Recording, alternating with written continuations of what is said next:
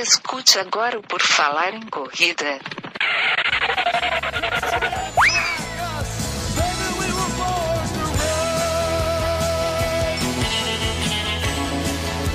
Are you ready to run?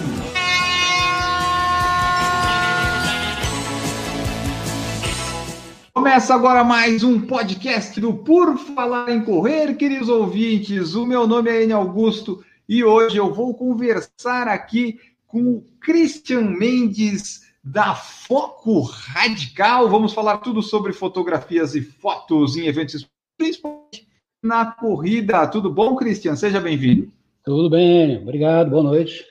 Obrigado pelo convite aí. Fazia tempo que você estava querendo conversar, mas a gente está sempre na correria, né? Só a pandemia para parar a gente para conseguir arranjar um tempo para fazer aquelas coisas que a gente fica sempre empurrando para frente. Exatamente, eu sempre perguntava para o Christian, pá, qual que é dia bom para ti? Ter, não, ter, tô fazendo os negócios, tô subindo as fotos. E daí, putz, daí nos outros dias não encaixava. Daí o Christian nunca tinha tempo. Agora, com a pandemia, pelo menos eu consegui falar com ele. Não é uma coisa boa assim a pandemia, mas pelo menos ela me proporcionou conseguir fazer essa live que eu queria já fazer há algum tempo com o Christian. Falar é. sobre foto, fotografia e foco radical, né? A gente tem que aproveitar o tempo que a gente tem agora, que está mais tranquilo, né? Essa tranquilidade que não, nem, não, nem, não é totalmente bem-vinda, mas vamos usar esse tempo para colocar as coisas em dia. É, eu, eu até não consegui trazer tantos convidados durante a pandemia, porque eu precisava. Ah, eu, tô, eu também estou com preguiça, dá uma enchida de saco ficar 90 dias em casa, né? Mas tudo bem. Aí, aí, por exemplo, você eu consegui. Vou aproveitar, vou aproveitar. Daqui a pouco voltam os eventos, o Christian vai ter que sair por aí, porque vai ter que tirar as fotos, vender as fotos. Vamos aproveitar agora. Vamos saber tudo sobre ele, sobre fotografia, sobre fotos, sobre o foco radical. Bom, Christian, começa contando pra gente aí, é, desde quando tu tem essa, seria paixão pela fotografia? Não sei, tipo, esse interesse por fotografar, desde quando isso está na tua vida? Eu comecei com a fotografia com um analógico ainda, né? Antes do digital. A primeira câmera que eu comprei era a câmera analógica, um filme ainda de 36 poses que a gente comprava, comprava o filme, levava para revelar, e era aquela expectativa para quando, quando ia na loja para pegar as fotos no laboratório. E depois as coisas foram caminhando e entrou o digital aí. Em 2005, coisa do 2004, 2005, o digital começou a bombar e começou a ser acessível na fotografia, né? E a partir daí, em 2005, foi quando eu comecei com a Foco. Acho que foi próximo do que quando tu começou com a corrida, né? Eu lembro que tu fez uma prova eu lembro de ter uma prova lá no, na Avenida das Torres, lá em São José. Ah, não me lembra dessa daí. Essa daí eu perdi para uma idosa de 69 anos, mas eu sei que ela cortou o caminho, mas eu perdi. Eu fui o último colocado. O pessoal já estava indo embora. Minha tia, não, calma que meu sobrinho está chegando. Mas foi, essa eu lembro, eu lembro, eu lembro. Foi uma festa quando chegou, né? Tava, o pessoal só estava esperando, esperando o último para encerrar a corrida. Exatamente. Foi, foi, uma das suas primeiras corridas e também era o início ainda, né? Porque naquela época o, a corrida de rua estava começando a se transformar no, no, no, no esporte popular, que tanto que ia se tornar. Né? De lá para cá a coisa só cresceu, né? Começou como hobby, eu trabalhava na Intelbras naquela época. Trabalhei 10 anos na Intelbras. Ah, então tu não trabalhava de fotógrafo, tu começou com a foto radical, digamos, do trabalho. Trabalho como fotógrafo foi realmente era hobby mesmo. Na Intelbras ainda, a Intelbras participou da Volta à Ilha como equipe. Foi a primeira vez que a Intelbras uhum. participou como equipe da Volta à Ilha. E eu, como trabalhava no departamento de engenharia e tinha recém comprado, acho que fazia uma semana, tinha chegado na câmera digital, primeira digital um pouquinho mais sofisticada que eu tive. Eles já pegaram, não, não, tu vai ser o fotógrafo da equipe. E eu embarquei com eles na, na Volta à Ilha. E naquela época era mais, é, digamos assim, mais complicado ainda a logística da, da Volta à Ilha, porque não, não existia celular naquela época, né? Hoje em ah. dia, com o WhatsApp, tudo fica mais fácil. Né? Naquela época, tu tinha que estar tá muito, muito bem cronometrado as coisas. Quando você foi correr aí, quando você foi na volta eles não pensaram em te convidar? O esporte não. Tu é mais fotografado que de praticar? Ah, eles já tinham, eles já tinham formado, tinha um pessoal, um pessoal que corria e começou a correr também. E eh, alguns eram do departamento de engenharia, e o pessoal me chamou, pô, a gente vai fazer, tu não quer fotografar lá com a gente? É, vamos, vamos embora, vamos, vamos conhecer. Eu embarquei na, na aventura, né?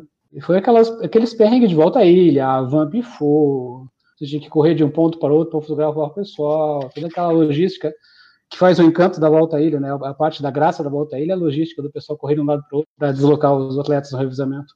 E ali começou, e daí eu fiz aquela prova, aí fotografei, e depois, no final do ano, a gente estava fazendo um trabalho de um, MBA que eu fazia, tinha mais dois fotógrafos amadores, e a gente, não sei de onde, de onde surgiu um flyer de um triatlon ali em Jurerê. Era o triatlon Taiko, isso em 2005 ainda.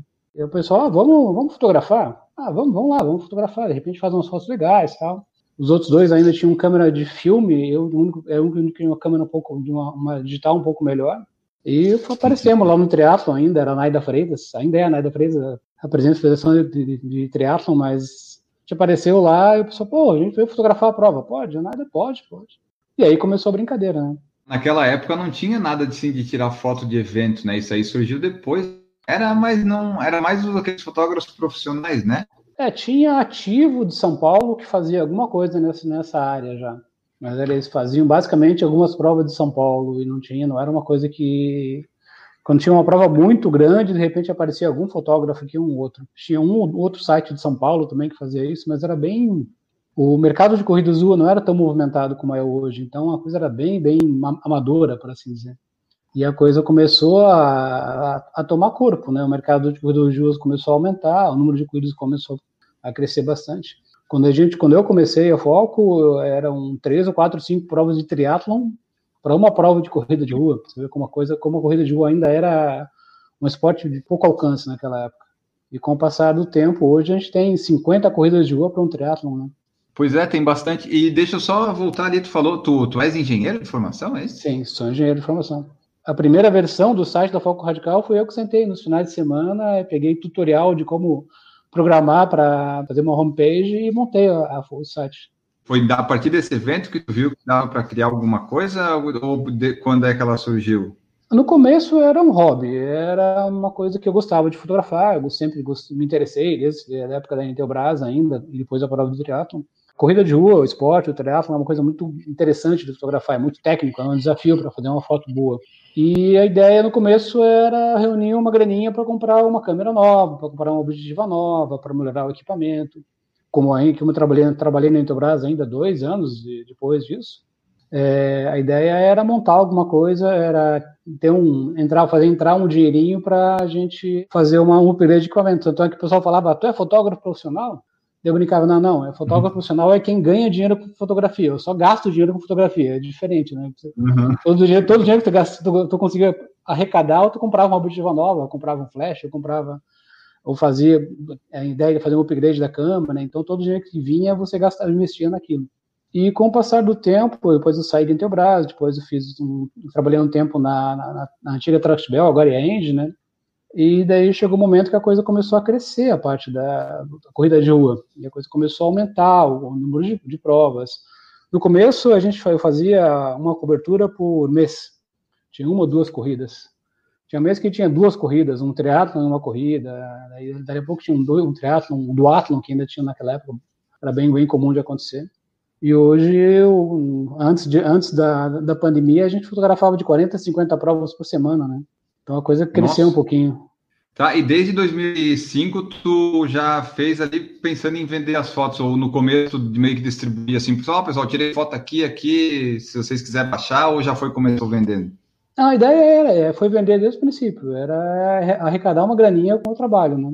Pegar a, a câmera que, tudo era muito, ainda é muito caro, né? A fotografia digital uhum. é muito cara. Todo equipamento que tu vai comprar é, é, às vezes eu saio com o carro nas costas para trabalhar, né? Porque vai começa aqui, uma câmera, um corpo de uma câmera é 6, 7 mil reais, uma objetiva é 4, 5, 6 mil reais. Aí tu tem duas, tem três. Então tu sai às vezes com um carro, um carro mil nas costas aí para fotografar. E, então é muito Não. difícil. Tu, o que acontece às vezes é que a pessoa começa, começa a dar foto, dar a foto e depois de um certo tempo para porque a, a câmera acaba quebrando, acaba não, não consegue se manter, né? E a ideia sempre foi fazer uma coisa que fosse boa para todo mundo, fosse uma boa, fosse boa para o atleta, que ele tivesse a foto um preço acessível, sem explorar, sem querer explorar o pessoal, e que tivesse uma rentabilidade que a gente pudesse investir em equipamento, que pudesse melhorar, ter um retorno com isso, além da, além do prazer de fotografar. Né? Foco do foco radical sempre foi os eventos esportivos. Tu sempre pensou Sim. nisso? É, a gente teve até um tempo uma, uma parte de mais social, mas nunca vingou, né? Quando começou a popularizar o celular, as próprias câmeras digitais, que hoje em dia as câmeras pequenas você não vê mais, o pessoal todo mundo tem um celular, né? Mas durante uhum. um bom tempo aquelas câmeras digitais pequenas eram bastante populares, né? O pessoal levava para formatura, para balada, quando tinha um evento, um congresso, alguma coisa e fazia as fotos. E houveram fotógrafos é, que tentaram entrar nessa área do social, mas é muito acabou não, não vingando, né? É uma área delicada para tu comprar, fazer uma foto e depois tentar vender para o pessoal. O pessoal fotografava balada também, né? Tem um site chamado Bem na Foto, não sei se alguém lembra disso ainda. Isso, eu lembro disso. Aí você fotografava a pessoa lá, daí o cara tava com uma moça e aquela moça não era namorada dele, daí aparecia no site e aí dava um problema. Se bem que isso acontecia, na, aconteceu, já aconteceu para nós também, de vez em quando liga. Agora faz, uns, faz algum tempo que não liga. Um atleta desesperado aí, não tira minhas fotos do ar, tira minhas fotos do ar, porque eu tava com uma mão dada com a menina, tava conversando com outra, minha mulher ficou com ciúme. É, tem, de vez em quando o pessoal nos liga aqui para resolver as, as peneiras de casa. E até esse nome foco radical não ia dar para tu usar para tipo eventos, essas coisas, tipo foco radical. É, combina com esporte, sei lá, qualquer coisa assim, né? Mas não com um casamento, um negócio assim também, né? É, é o nome foi bem, bem é, voltado para essa área, né? Quebrei a cabeça um bom tempo para tentar descobrir o nome, porque hoje em dia, para agora é pior ainda, mas para você registrar um domínio hoje em dia, uma marca é uma coisa bem, bem difícil, né? No começo da internet, isso tinha uma, uma disponibilidade maior para tentar registrar alguma coisa. Hoje em dia, a maior parte das ideias que você tem de um nome, alguma coisa que tu vai tentar registrar, alguém já registrou, né? E qual foi o primeiro evento de corrida que tu cobriu com foco radical? De corrida foi Corrida Almirante Tamandaré, ali na Beira-Mar. Foi 2005 ainda. Acho que foi a única corrida que eu cobri em 2005. Em 2005 eu cobri um triatlon cobri essa corrida e cobri alguma coisa de kitesurf, que eu ia para a lagoa fotografar o pessoal que fazia kitesurf, tentar vender as fotos para eles. 2005 foram dois triatlons, foram esse triatlon Taiko e o, tri e o triatlon do Sandro Bernardoni, lá em Balneário Camboriú. Foram duas provas que a gente tá. fotografei. Uma corrida e algumas provinhas, e algumas, algumas sessões de kitesurf lá na lagoa. Uhum. E quando é que tu viu que, a, que o foco assim estava dando certo, estava evoluindo, que tipo, tu começou ali um hobby, criou, daí tu disse, putz, está melhorando isso, está tendo evento, estou vendendo foto. Opa, dá para largar em teu braço, dá para largar Tractivel, dá para viver disso. Quando é que tu viu que, que ia dar, dar certo? Quando eu estava na Tractibel, é, eu fui enviado para o Panamá. Eu fiquei quase dois meses do Panamá. E aí até dei uma, uma parada nas coberturas. E voltando de lá, eu comecei, eu retornei e comecei a trabalhar de novo. Eu fiquei mais um ano, um ano e meio trabalhando no Tractibel. Era uma Leme, era, que é uma subsidiária da Tractibel, da, da Engie. E as coisas começaram a entrar, entrar no ritmo que eu fazia expediente duplo. Eu trabalhava até 5 horas na empresa, chegava em casa, trabalhava até meia-noite para baixar foto, para mandar por e-mail, porque naquela época era tudo manual, né? O pessoal me mandava um e-mail com o número das fotos que eles queriam, eu mandava a conta, eles faziam o depósito no banco, Aí eu tratava as fotos mandava as fotos para o pessoal por e-mail. Então todo esse é um trabalho manual, né? Não existia nada do que foi feito depois. E aí a coisa começou a chegar num momento que já tinha, eu ia dormir às vezes uma hora da manhã, porque tinha bastante coisa conforme o dia, tinha bastante volume de coisas para fazer, e tratar as fotos sempre é um processo um pouquinho mais delicado, demorado para fazer. E chegou um momento na, na, na Tractbel que eles me disseram, ó, oh, Cris, a gente te contratou, eu fui contratado para fazer comissionamento de central termoelétrica. Então, tu vai fazer um treinamento de três meses no Rio de Janeiro e depois tu vai fazer igual tu fez no Panamá. Tu vai ficar dois meses fora do Brasil, vem para o Brasil, fica um mês, aí fica mais dois meses fora do Brasil. Aí eu pensei, parei um pouco, eu tava né, com a namorada há bastante tempo. Eu, Pô, mas será que é a vida que eu quero? Eu basicamente vou virar uma vida de, de, de nômade, né? De cigano, né? Porque é como viver o pessoal que, que trabalha embarcado, tu fica dois meses, fica dois meses fora, para voltar para o Brasil para ficar um mês, 15 dias, depois mandado, desmandado de novo, e só para lugar Equador, é, Colômbia, só lugares que eles uhum. mais afastados onde tinham as termoelétricas para trabalhar. Aí eu cheguei, não, não, então, então vou mudar, vou partir, vou mudar o rumo agora. A partir de agora eu vou trabalhar só com a Foco.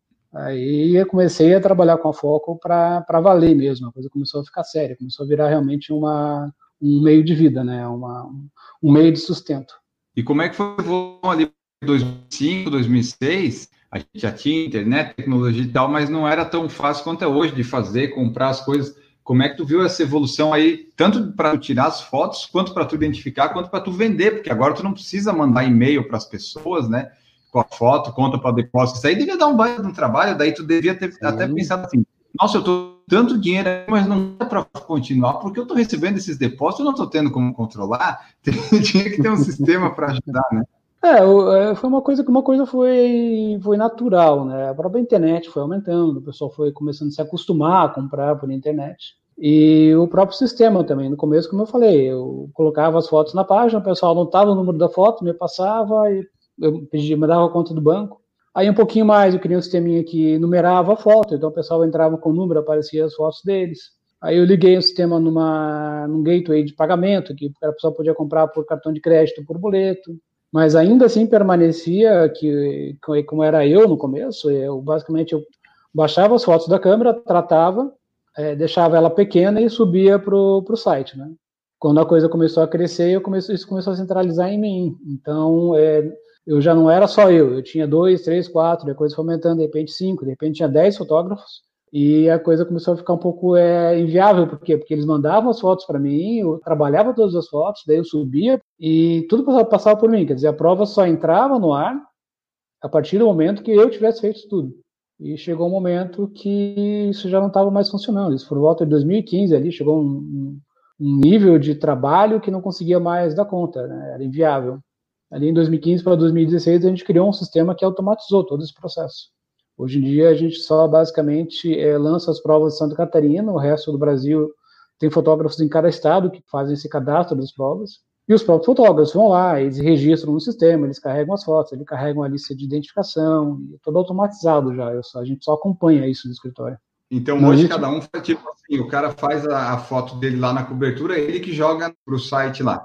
O processo é todo lá. Eu, a, gente, a gente sempre trabalhou, eu trabalhei muito para ter um processo escalável, né?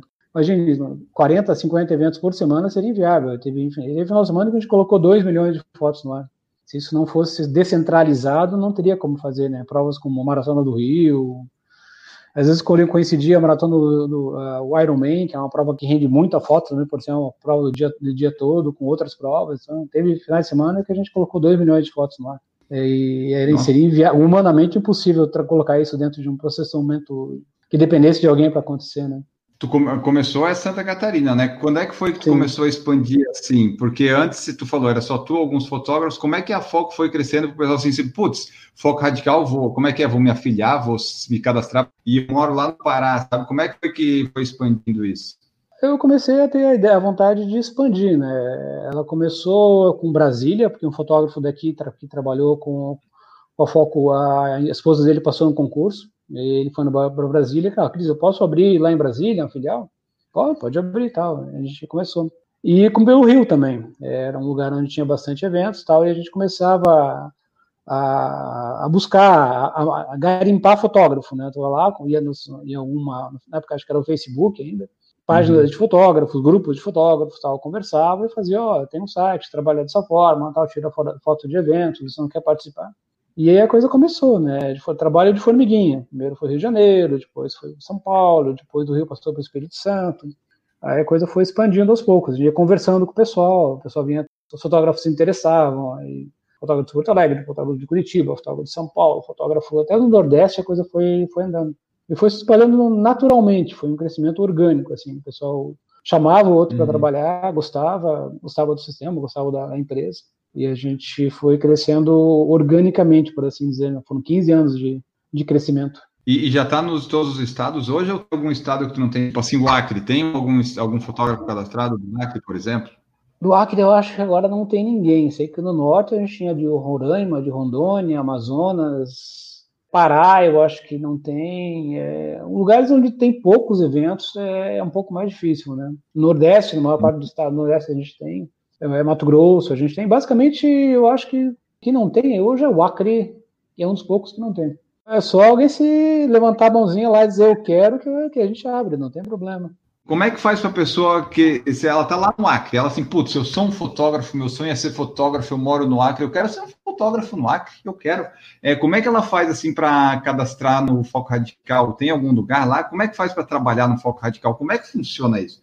Ela no é site... tipo a tua parceira ou é tipo a tua empregada? Como é que é isso? No site tem uma seção fotógrafos, aí lá ela, ela vai entrar, com, preencher alguns dados e depois a, a Juliana do escritório entra em contato para fazer, a, fazer a parceria. É aberto, não tem restri... a única restrição que a gente faz é o equipamento, tem uma, uma câmera que permite fazer fotos boas, né? O que, é, que são fotos boas, na tua definição? É, resolução, velocidade, uma foto, que, uma foto que permita fotografar, uma câmera que permita fotografar esporte. Basicamente isso. Às vezes, por exemplo, um celular, tu vai conseguir fazer uma foto de um atleta parado. Ele andando já começa a ficar um pouco mais difícil é o domínio. Então, quem, quem fotografa com celular vê que às vezes a foto fica tremida, às vezes ela não fica bem enquadrada, às vezes a, a foto fica pixelada, porque a, o sensor do celular, apesar de estar cada vez melhor, mas ainda tem bastante ruído.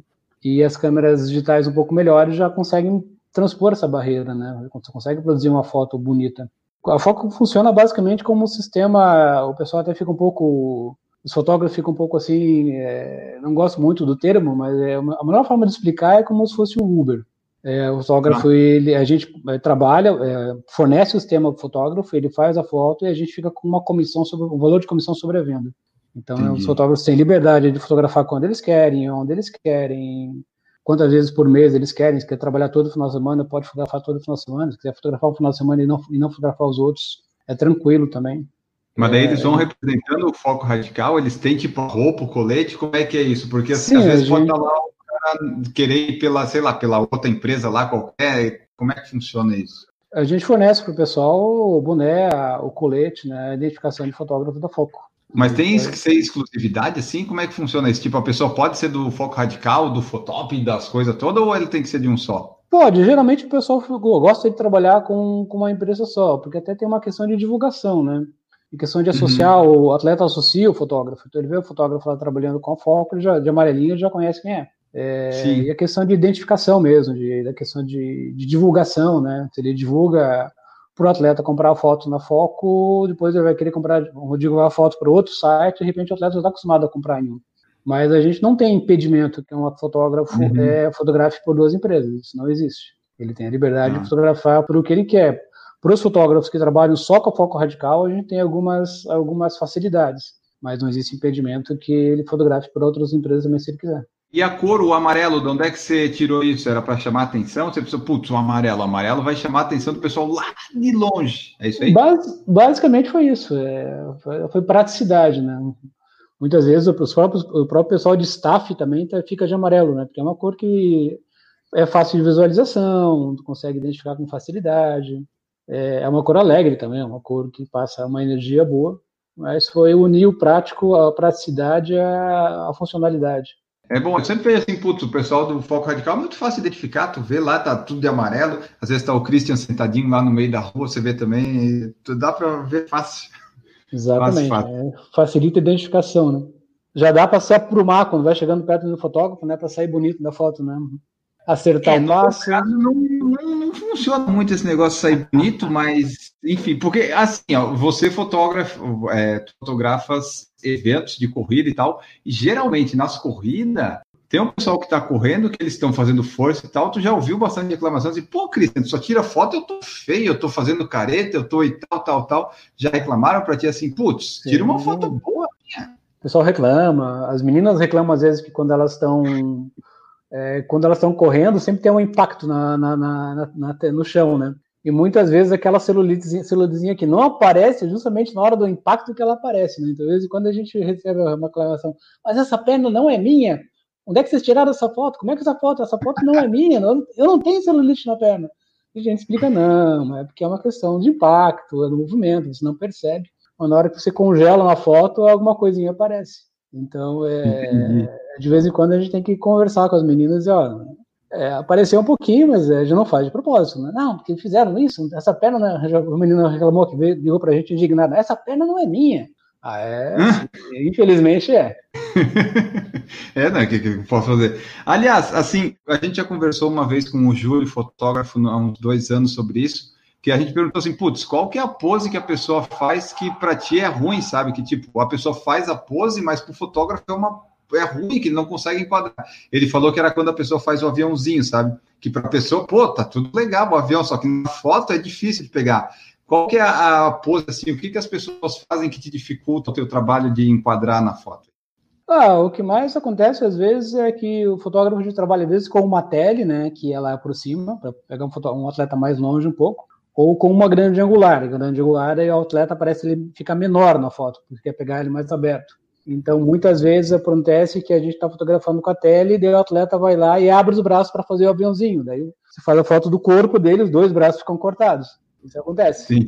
E às vezes é o contrário, às vezes ele te, te vê e tu tá esperando ele se aproximar um pouco mais para fazer a foto com a grande angular, que é uma foto que ela mostra mais o ambiente, ela abre mais a foto. Aí ele vai lá, está um pouco longe de ti e dá aquele pulo, né? Aí a foto, ele fica pequenininho na foto, que está fotografando com a grande angular e ele fica todo satisfeito. Isso geralmente é, que o que mais é, é, mais comum de acontecer, né? A gente vai fazer uma foto com a tele e ele, ele abre os braços e a gente consegue corta os dois braços do atleta. Mas a gente procura sempre é, contornar essas questões, né? Sempre tentar fazer a foto, a melhor foto possível. Varia de fotógrafo para fotógrafo qual máquina ele vai usar ou tem tipo posições que dá para tu saber qual câmera ele está usando? Que tipos de câmera tem? Porque de repente para eu saber que eu estou correndo lá eu vejo um cara assim, de, putz, esse aqui ele está aqui perto da ponte, deve ser aquela grandona para pegar a ponte atrás. Ah, em geral, quando você tem, por exemplo, como tu formulou, a pessoa vai, vai correr perto da ponte, que tem uma paisagem grande para você enquadrar, geralmente o pessoal trabalha com uma grande angular. Por quê? Pra, realmente para mostrar o ambiente que está ao redor. E a tele é mais, a gente faz geralmente quando tem um ambiente que não é tão bonito, então tu acaba fechando mais o atleta, né? Quando tu tem uma, uma paisagem às vezes, que não ajuda muito, não tem um fundo bonito para colocar, você fecha um pouco para fazer o atleta um pouco maior na foto. Geralmente é fácil uhum. do atleta ver se, ele, se o atleta tá com o fotógrafo está com a tele, que é uma objetiva maior, aí provavelmente ele vai estar tá te fotografando mais de longe. Se ele está com uma objetiva menorzinha, ele vai te fotografar mais de perto. A dica prática é essa. Ah, então basicamente são dois tipos de máquina de fotografia, é isso? A máquina mesmo, o que varia é a objetiva que a gente ah, troca. O corpo é o mesmo. Tá, mas aí são duas basicamente vocês usam. É, tem uma meia tele, tem uma série de objetivos, mas basicamente quando você tem essa questão de, digamos assim, de, de fotografar ele mais perto e cortar os braços, ou fotografar ele longe e ficar muito pequeno, são esses dois parâmetros, né? Eu estava falando com uma grande angular, às vezes, se o atleta pular longe, ele vai ficar bem pequeno na foto. Daí espera ele chegar bem próximo para fazer a foto, daí tu pega todo o ambiente que está ao redor do, do, atleta. E a tele, geralmente, uhum. quando tu quer enquadrar alguma coisa que é mais fechada nele, né? Tem uma coisa mais longe, por exemplo, ele está correndo mais. Se ele está correndo com a ponte mais longe ao fundo, de repente tu pega a tele justamente para aproximar a ponte dele. Tu usa uma chamada de perspectiva, né? Tu puxa o fundo para ficar para ser mais próximo dele. Se você vê lá com uma câmera maiorzinha ali e tal, você sabe que isso aí você não adianta pular muito longe, espera mais um pouquinho. É, se a câmera for maior, aí tu pula longe. Se a câmera for menor, aí tu pula perto. Essa é a dica. E assim, para ser fotógrafo, tem que ter alguma habilidade especial de enquadramento, de ver as coisas diferentes, assim, ou tipo assim, ah, eu tenho dinheiro, quero comprar uma câmera, vou lá fotografar assim. Tem que ter algum nível de qualidade nessas coisas, ou tipo, a pessoa sabe quando, quando tem? a fotografia é uma coisa que é, só aprende a fotografar fotografando. Tu tem que estudar, tu tem que uhum. trabalhar, ler livro, tu tem que pesquisar. Antigamente era mais fácil até. Na época do filme, por exemplo, o fotógrafo fazia a, a, a foto e levava o filme para o laboratório, o laboratorista fazia toda a revelação. Toda aquela questão de cor, de contraste, de luminosidade, era tudo o laboratorista que fazia. Com a entrada do digital, o que acontece? Essa figura do laboratorista desaparece e passa tudo para o fotógrafo. Então, fotografar uhum. hoje em dia é, não é só mais fazer a foto, é sim tratar a foto. É uma parte bem mais complexa, exige bem. Para você dominar, tem vários softwares que estão no mercado, né? Então, tem que aprender um software, tem que aprender como é que esse software, como é que tu vai tratar a foto, que as ferramentas desse software que tu pode usar para melhorar a foto, para dar mais cor, para escurecer o que é, o que está muito claro, melhorar um pouquinho a questão de contraste, melhorar a luminosidade toda foto que tu faz, é, raramente ela fica perfeita, perfeita no momento que ela é feita. Ela, ela é quase crua. Tu tem que fazer todo um tratamento depois para realmente para transformar naquela foto fantástica que o pessoal olha. Como é que faz para tratar? Tipo, tu tirou, sei lá, quantas fotos tu tira num evento mais ou menos? Umas 5 mil? Tem eventos que até umas 30, 40 mil fotos. Pois então, tu tem 40 mil fotos. Como é que tu vai uhum. tratar 40 mil tu bota no software e meio que por posição. É que tu geralmente fica na mesma posição, eu acho, né? Daí tu consegue fazer por ali, é por é meio que é automático, generaliza tudo as fotos? O que o pessoal costuma fazer é um tratamento básico, é um, mais um genérico, né? Então você trata isso basicamente, mas a foto depois, no final mesmo, assim, essas fotos são tratadas, são exportadas para baixa resolução e vão para o site para serem vistas, por, vamos dizer assim. E depois, quando a foto é vendida, tratada, numa resolução maior, aí o fotógrafo senta, olha e faz um tratamento mais específico para aquela foto. Subiu no site, a qualidade não tem tanta coisa na foto, é o básico. É uma... Daí, se a pessoa comprar alta, daí o fotógrafo recebe esse pedido e ele que faz para. Por isso que demora é, mais. Exatamente. Aí ele faz um tratamento mais. É um, um tratamento diferenciado na foto para ela ficar melhor. Porque é basicamente humanamente impossível tratar 5, 10 mil fotos, né? Foto a foto. Porque às vezes varia Sim. um pouquinho a posição do atleta, luminosidade, tem dias que tem um pouquinho mais, tem nuvem, então a nuvem fechou um pouquinho o sol, já muda, muda a foto, já é um pouquinho diferente. Então todos esses detalhes que faz, faz o ajuste fino mesmo. A gente coloca as fotos com tratamento básico, né? Até porque o pessoal é, quer as fotos o mais rápido possível, é sempre aquela, aquela ânsia de ver as fotos o mais rápido possível. E depois, se a foto é vendida pensando numa impressão, porque o pessoal busca uma foto com uma resolução maior geralmente para imprimir, para guardar, aí a gente faz um tratamento mais específico naquela, naquela foto, para maximizar a qualidade dela. Mas esse tratamento, às vezes, ele, ele, meio que, não sei se é essa palavra, mas ele deforma a foto. Porque já teve corrida que eu tava com uma camiseta amarela, na foto eu fui comprar, ela saiu verde. Eu assim, poxa vida, eles mudaram a camiseta. Tem, tem esse lado. É, por assim dizer, é uma faca de dois gumes, né? Porque o tratamento pode ser, se, se usado em demasia, é, ele pode causar efeitos colaterais indesejáveis, né? Mudar a cor, é, às vezes ele joga um azul que não, que aquele azul acaba atrapalhando outras cores. Para deixar o céu mais azul, ele puxa um azul na foto que às vezes dá uma atrapalhada nas cores, nas outras cores. A camiseta que era amarela fica verde, verde que fica amarela. Então é é uma coisa que a gente também conversa nos fotógrafos. De vez em quando tem um atleta que nos liga, como tu falou, ó, comprei aqui a camiseta e minha camiseta é amarela. Beleza, a gente já então tá, faz o seguinte, a gente vai conversar, pede ao fotógrafo, ó, pessoal, diminui um pouquinho esse tratamento e recarrega a foto, para ela ficar um uhum. pouco mais natural. Porque é, é, a tentação, né? Às vezes o pessoal quer deixar a foto muito, muito bonita, aí pode eventualmente passar do ponto. A questão do laboratorista é justamente essa, tem que ter esse feeling de tratamento da foto, né? 40 mil fotos, ele botou lá, tipo, em algumas, tinha uns quatro só de camiseta amarela que virou verde, os outros ficou meio que bom a foto, né? Então. Exato. Exatamente. É, é, basicamente é inviável tu conseguir tratar uma quantidade muito grande de fotos, né? De uma forma uhum. que ela que seja um, um tratamento especial para cada foto. Às vezes, quando tu faz, eu costumo dizer, o nome técnico disso é tratar em batch, né? Tratar em qualidade. Eles fazem, fazem um setup para as fotos e deixa o, fazer a exportação. Eventualmente, alguma foto que saiu fora daquele parâmetro que ele colocou, vai ficar, às vezes, fica um pouquinho diferente. Por isso que a gente tem essa questão de quando ele, o atleta compra a foto em alta resolução, aí ele é tratado especificamente para as cores ficarem perfeitas. Cor, nitidez, tá. contraste, toda essa parte técnica da foto. Hoje em dia, né, não agora no momento que a gente está gravando, porque o Covid deu isso, mas antes, na normalidade, como tem cada vez mais fotos e fotógrafos, tipo, a corrida aconteceu domingo, se tu publicar as fotos na segunda, tu já está meio que perdendo, né? É, quando a gente começou, a, uma das primeiras provas, acho que foi o primeiro Ironman que eu fotografei, isso que foi 2008, 2007, não me recordo exatamente. Aí o Ironman foi aquela coisa, o Ironman é o dia todo, né? Fotografa, eram dois mil atletas, fotografa 20 e poucas mil fotos. Eu cheguei em casa, terminei de fotografar às 10 da noite, cheguei em casa, do domingo à noite até a quinta-feira, que foi quando eu consegui colocar a prova no ar, eu dormi 12 horas no total. Meu Deus. Foi virando noite, tarde e noite, que, tanta, que aquele, aquela questão ainda da identificação, o tratamento, que eu fazia um pouco mais. Como a coisa não. Como a dinâmica não estava ainda pronta para uma quantidade maior, fazer um tratamento mais é, apurado, era um pouco mais difícil, o computador era mais lento, tem toda essa questão de trabalho que com o tempo foi melhorando. E hoje em dia a gente já consegue colocar as fotos, às vezes domingo à noite, a prova foi domingo durante o dia, se é uma prova menor um pouco, a gente já consegue colocar as fotos domingo à noite. Mas o parâmetro foi, a gente foi puxando, puxando, puxando, de de quinta passou para quarta, de quarta passou para terça, de terça passou para segunda, e a gente já consegue, às vezes, colocar domingo à noite mesmo, conforme o evento, se é um evento, não é um evento grande, a gente já consegue colocar as fotos lá. A gente sabe que o pessoal quer as fotos, né? A questão da fotografia é que é um, é um produto que é, como eu brinco, é como se fosse um morango, né? Se eu compra uma bandeja de morango, você tem dois dias para vender ela. No terceiro dia, você já não vai vender ela porque o morango já está, não tem aquela, não está mais tão atrativo, não está mais tão bonito.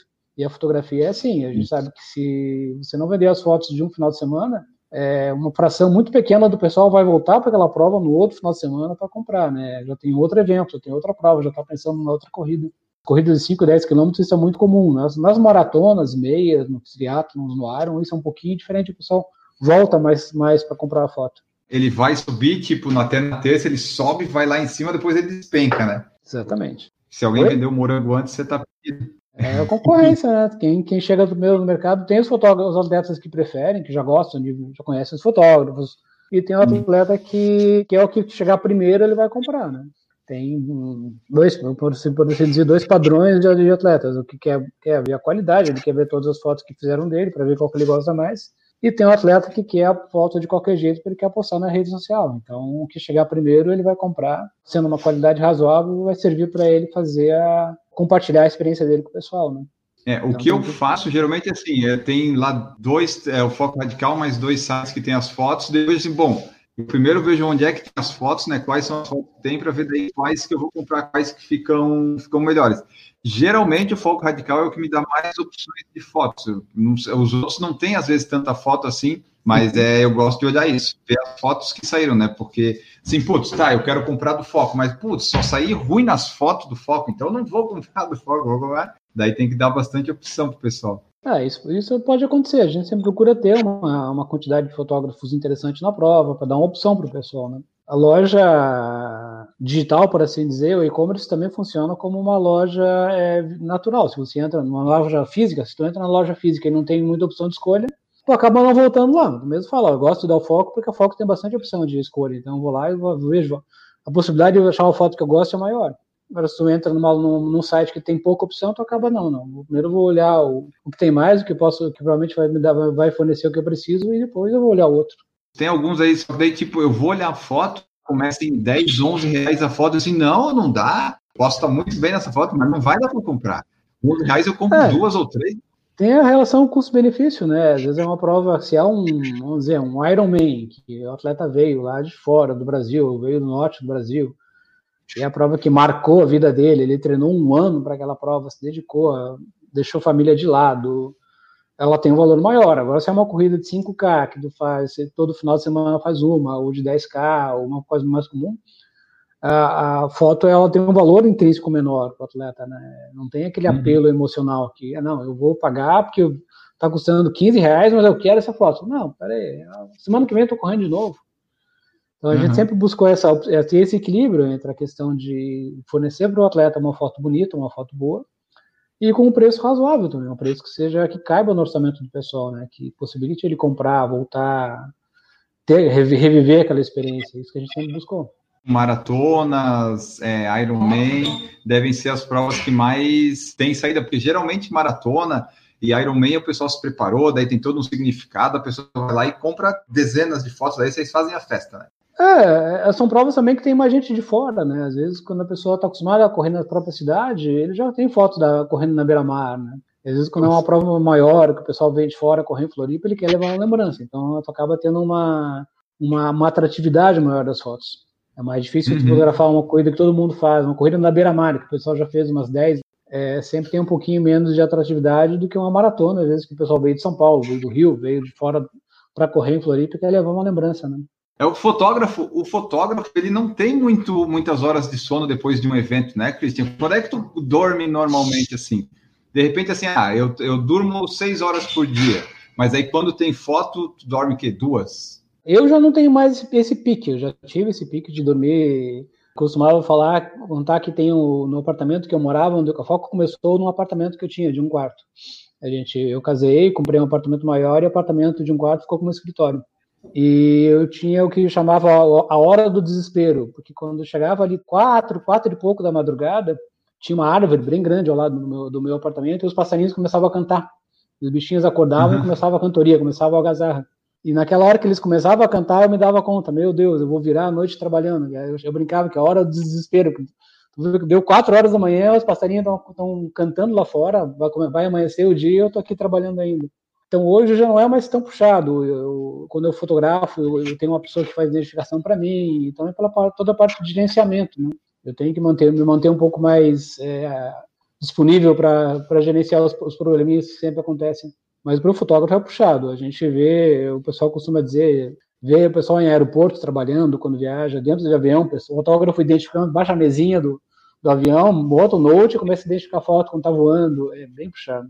É, porque a gente falou da, da foco e tal, e, e tem outros fotógrafos, por exemplo, assim, ah, tu vai lá no evento, teve 10, 15 fotógrafos da foco radical. Cada um desses fotógrafos, eles querem subir logo para poder vender logo, né? Eu não sei se tu tem algum, uhum. tem algum prazo, assim, tipo assim, ah, a prova aconteceu tal, vocês têm que mandar até tal data, ou tipo assim, eu só vou começar a divulgar as fotos a partir das 10 da noite. Como é Sim, que funciona? O sistema todo, quando o pessoal se cadastra né, para fotografar a prova, o sistema tem todas as informações. Ó, essa prova vai para o ar segunda-feira, nove da manhã. Aí o fotógrafo se programa. Eles se né? cadastram para ir na prova? É isso? Sim, sim. Todo um sistema. As provas ficam disponíveis para eles, eles vão lá, se cadastram. Eles se cadastram no sistema da Foco e depois escolhem as provas que eles querem fotografar e se cadastram na prova. Não é chegar lá só, é, eu quero tirar foto dessa, eu vou lá e tiro? Não dá para Não, assim? não. A gente, antigamente até era assim, hoje em dia a gente procura se organizar na realidade, né? Porque acontece, a gente procurou evitar, por exemplo, se é uma prova menor e aparecem cinco fotógrafos para trabalhar, para fotografar, ela acaba sendo contraproducente para todos. Então a gente procura uhum. distribuir uhum. o pessoal melhor. Se é uma prova maior, vão com um número maior de fotógrafos. Se é uma prova menor, vão dois fotógrafos, vão três fotógrafos, vai um fotógrafo, às vezes, fazer uma cobertura. As comissões também mudam, é, variam. Se é uma prova menor, a gente costuma passar uma comissão maior, melhor para o fotógrafo. Se é uma prova maior, a comissão já vai, já, já passa para padrão que a gente tem. Então, é, a gente costuma é, contrabalançar, digamos, a, atratividade para poder distribuir o pessoal. Porque não adianta todo mundo, por exemplo, você tem três eventos em Floripa no final de semana. Tem 20 fotógrafos no, num, em um evento e os outros dois ficam sem fotógrafos. Não, não, não vai resolver. Por mais que o evento seja rentável, teoricamente mais atrativo que os outros, acaba que você não consegue ter retorno, né? Porque você acaba ficando com, com muito, muito fotógrafo no evento. Tu falou que o pessoal se cadastra para ir nas provas. Para ir nas provas, o Foco Radical tem algum acordo, alguma coisa assim com essas organizadoras para ir lá? Tipo assim, ah, nessa prova o Foco vai, nessa o Foco vai, não pode ir, nessa tem exclusividade, nessa é exclusividade da outra. Como é que funciona isso? A gente tem parcerias com vários organizadores. Aqui em Santa Catarina, com a maioria dos organizadores, nós temos parcerias. É, quando não tem parceria, geralmente o acesso é livre. Tem um ou um outro organizador, às vezes, que, não, pô, eu fiz uma parceria com outro site, mas o acesso acaba sendo normal, porque quando, quando a Foco faz a parceria, as outras empresas vêm fotografar também. Então, como a corrida uhum. ela ocorre na rua, em via pública, é bem delicada essa questão de você poder barrar uma, uma empresa ou outra de fotografar é, a gente não, em geral, não, não, não, se preocupa muito com essa questão de barrar os outros. A gente procura fazer nas nossas parcerias que a gente tem no sul do Brasil, a gente tem uma, uma parceria muito forte com os organizadores. A gente procura fazer um bom trabalho e uhum. deixar a coisa o atleta escolher, a opção dele, né? Que passa até por uma questão meio de meio desagradável, né? Vamos, vou, eu vou barrar os outros e o atleta só vai poder comprar da foto radical. Aí eu posso colocar o preço que eu quero, a foto do jeito que eu quero e o atleta acaba levando a pior, né? A gente é contra essa questão, digamos assim, de, de bloquear dessa forma o trabalho. É porque para o trabalho todo mundo precisa trabalhar e também acaba perdendo, todo mundo acaba perdendo, né? O próprio atleta uhum. acaba perdendo. Quando é uma prova que só uma empresa pode fotografar, ela pode cobrar o preço que ela quiser e fazer as fotos do jeito que ela quiser e a pessoa tem que comprar. Tem que pagar. Se quer a foto, vai ter que pagar. A concorrência é, é, é interessante nesse ponto. Né? Para o atleta é interessante. Permite ele ter acesso, como tu falou, a várias fotos, a, preços interessantes também, porque a concorrência mantém o pessoal dentro de, uma, de um patamar razoável de preços. É, o que eu notei é que no Brasil tem bastante é, fotografia, foto lá fora, pelo menos nas provas maiores, tu não tem isso, né? Tu tem tipo um pacote lá, as fotos, daí é tudo caro, ou tem um ou dois fotógrafos, não tem muita opção, né? Não sei também se eu não fui em muitas corridas, mas nas que eu fui não tinha assim muita opção e as fotos bem mais ou menos. Essa cultura, é, a gente teve essa experiência bem forte. É, a gente fechou uma parceria ano passado com a UTMB, né, a Ultra Trail Mont Blanc. Foi a primeira uhum. vez que a UTMB veio para a América do Sul, eles eram uma prova em Ushuaia. Então, era uma prova com perto de 2 mil atletas, se não me engano, e tinha lá uns 200 e poucos brasileiros. E a gente sentiu bem esse, esse, essa questão. É, essa cultura da, da fotografia é uma coisa bem brasileira. Lá fora é uma coisa, é uma coisa que o pessoal não liga tanto. A gente percebeu uhum. bastante isso, porque os, os, atletas brasileiros, é, o que aconteceu foi mais foi uma, foi uma história bem, bem interessante. É, eles fizeram a prova em abril. Teoricamente, abril em Ushuaia é uma época tranquila. A neve é só no, no, no inverno, mais pesado, né? Era outono ainda, então a coisa vai ser, ah, vai ser uma prova relativamente tranquila, um pouquinho frio, mas vai ser uma prova tranquila de, de correr. E a gente ficou, chegou em Ushuaia com quatro dias de antecedência, fez várias trilhas para conhecer o percurso, subiu montanha, desceu montanha. E na véspera da prova a gente foi, deixou para ver a montanha que era mais próxima da, de Ushuaia, da cidade. E começou o tempo a virar. Quando a gente chegou no alto da montanha, a gente não conseguia fazer de pé, ficar de pé. A gente andava, andava dois passos, tinha que se apoiar no chão. Dava uma rajada de vento que quase te levava. E a gente ficou, pô, o negócio tá, tá ficando feio, mas beleza. E no dia da prova, o tempo virou totalmente. É, fazia seis meses que não dava uma tempestade de forte neve, neve tão forte. Então, é, quando a gente começou a fotografar, que eram quatro da manhã, começou a cair uma neve, assim, eu ainda olhei, eu lembro que eu olhei para o céu, estava estrelado. Ah, beleza, nevando um pouquinho, mas o tempo vai abrir. E o tempo virou de um jeito que a gente foi o pior perrengue que a gente passou na vida. A gente teve um fotógrafo que foi pro alto dessa, dessa montanha que a gente ia no sábado e a gente desceu, ah, vamos comprar um saco de dormir para você poder ficar quente durante a se a coisa esfriar muito, tal. Compramos luva, compramos, pegamos todo o equipamento. E ele subiu a montanha, começou às quatro da manhã, subiu. Quando ele chegou no, no, na, na, parte onde ele onde ela terminava a parte de mato e começava a parte descampada, que eles continuavam, ele parou e ficou ali. E o tempo começou a piorar, piorar, piorar, piorar, e a gente falou para ele, ó, se você sentir sono, você desce, porque o sono é início uhum. de hipotermia, né? O pessoal, quando acaba morrendo na montanha, ele, ele o pessoal senta, começa a ficar com sono e dorme, e ali ele fica. Uhum. E o fotógrafo teimou, ficou até começar a passar os primeiros atletas, que eram seis da manhã, só que o vento estava tão forte, a temperatura foi caindo tanto, e ele estava parado, que ele começou, não, ele, ele começou a sentir sono. Aí ele lembrou, não, eles falaram que sentir sono, eu vou levantar, vou embora, vou, vou descer porque não estou aguentando mais. Na hora que ele foi levantar, as pernas já não, não ajudavam mais. Ele já estava uhum. em processo de hipotermia. Aí ele desceu a montanha aos, aos, trancos e barrancos e conseguiu descer quase um quilômetro até o outro fotógrafo. Daí os dois começaram a conversar e ele foi, foi voltando, foi voltando, foi voltando e conseguiu se recuperar. Mas a gente passou um uhum. perrengue muito grande. E como, é, como deu essa virada de tempo, o que, que aconteceu? O, os atletas largaram com sem a, sem a jaqueta, né? E como o tempo virou absurdamente, é, a maior parte do pessoal colocou a jaqueta. Então fechou o número. Os únicos que tiveram o cuidado de manter o número foram, eram os brasileiros. Eles tinham a preocupação de, não, eu vou manter o número que eu quero pegar a foto depois. Os é estrangeiros, a gente percebeu isso bem nitidamente. 80% dos, dos atletas não tinham número, porque ele estava encasacado, ele colocava o abrigo para se proteger, né, porque o frio estava muito forte. E os únicos que tinham cuidado de deixar o número para fora, de dar um jeito de aparecer o número, eram os brasileiros. E a gente percebeu isso, essa cultura da fotografia no esporte, como se criou, é uma coisa muito forte do brasileiro. Lá fora não é tão forte assim. O corredor brasileiro é muito ligado na fotografia. O estrangeiro uhum. não tem essa experiência tão forte, tão marcante assim como a gente tem aqui. O Gabriel Lima perguntou como é que o Foco Radical está lidando com o cenário atual. Que nós estamos gravando aqui, pandemia, não tem evento, não tem foto. Se o cara largou tudo para ser fotógrafo agora esse ano, coitado, ele fez uma má escolha. E como é que está sendo isso? Temos alguns fotógrafos nessa situação. Tem pessoal que trabalhava com a fotografia como uma segunda renda e tem fotógrafo que trabalha na fotografia como renda principal.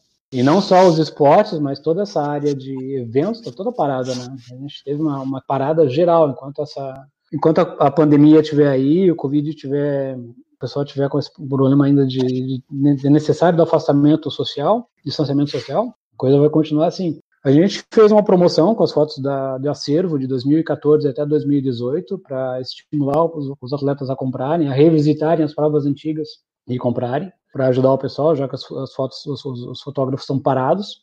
E agora a gente lançou um evento que é Corre com a Foco, é uma corrida virtual, e agora o mercado está bastante forte nessa parte de corridas virtuais. E é uma, uma, parte da renda dessa corrida, da arrecadação dessa corrida virtual vai ser passar, repassado aos fotógrafos, para a gente dar uma ajuda para eles. Formato de um desafio, que é 5, 10 e 21 quilômetros, né?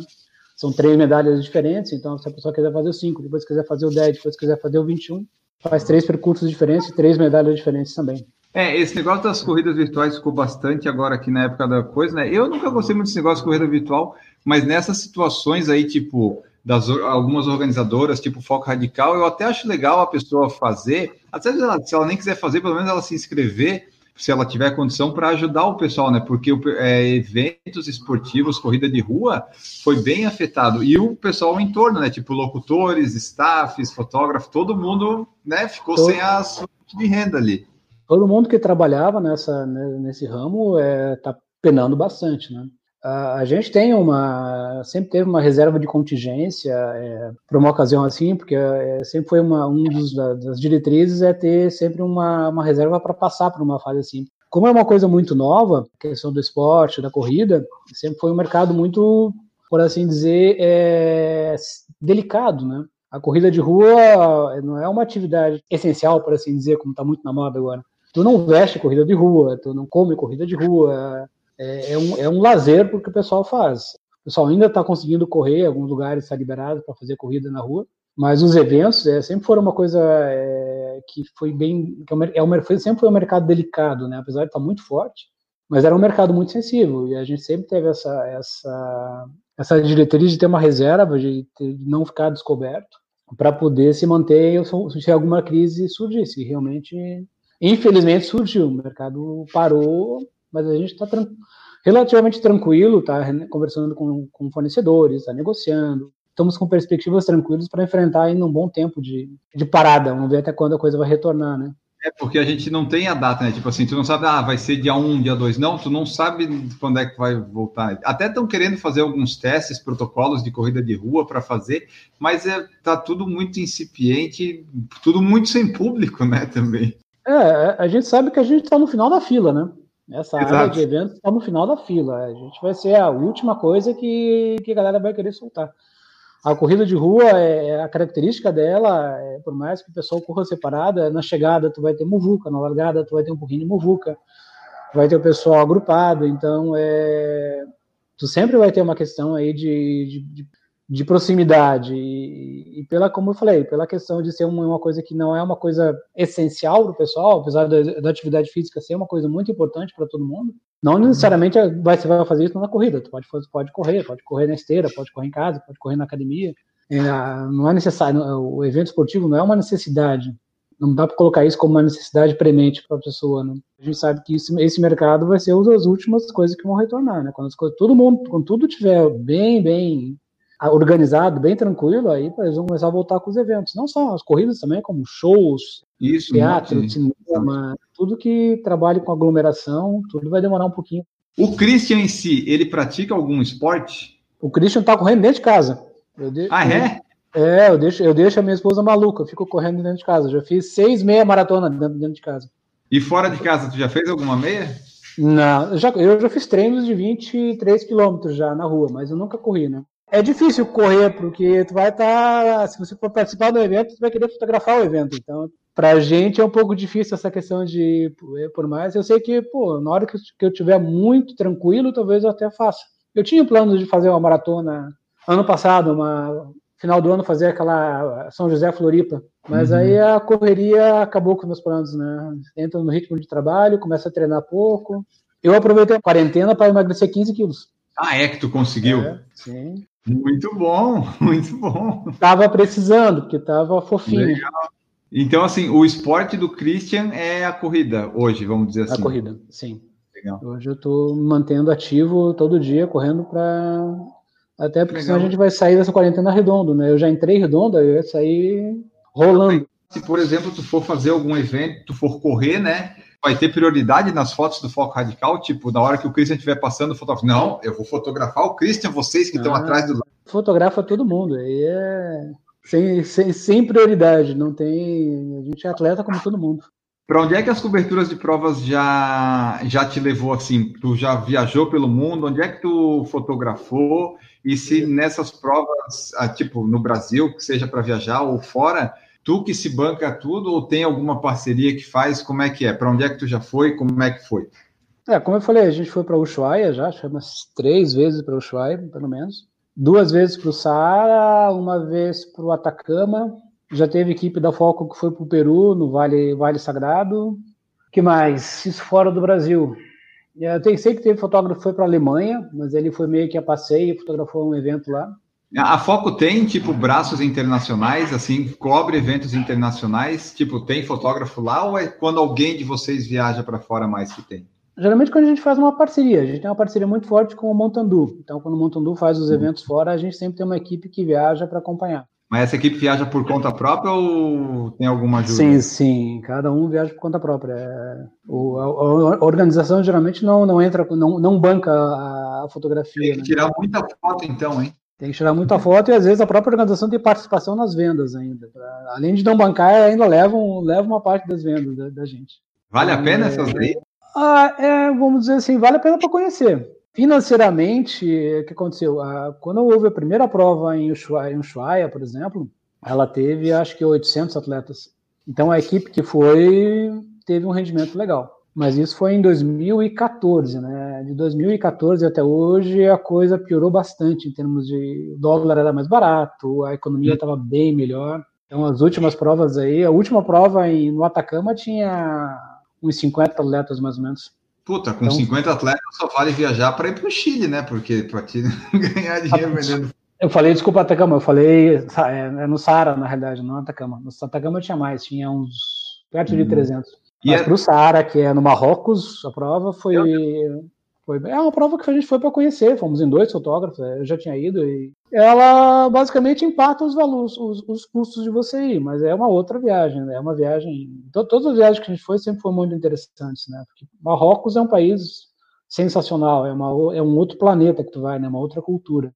Essas fotos que vocês fazem fora, tipo Marrocos, Chile, quando vende, vocês vendem num preço mais alto em real porque foi fora ou é o preço padrão? Tem que ser um preço mais alto, porque a gente, os valores são, os custos são muito altos, né? A gente costuma fazer, às vezes, uma venda antecipada, nesses casos. Vende o pacote antecipado para o pessoal, até para conseguir ter uma, digamos assim, uma, um, conseguir bancar um pouco o custo da viagem antes da prova.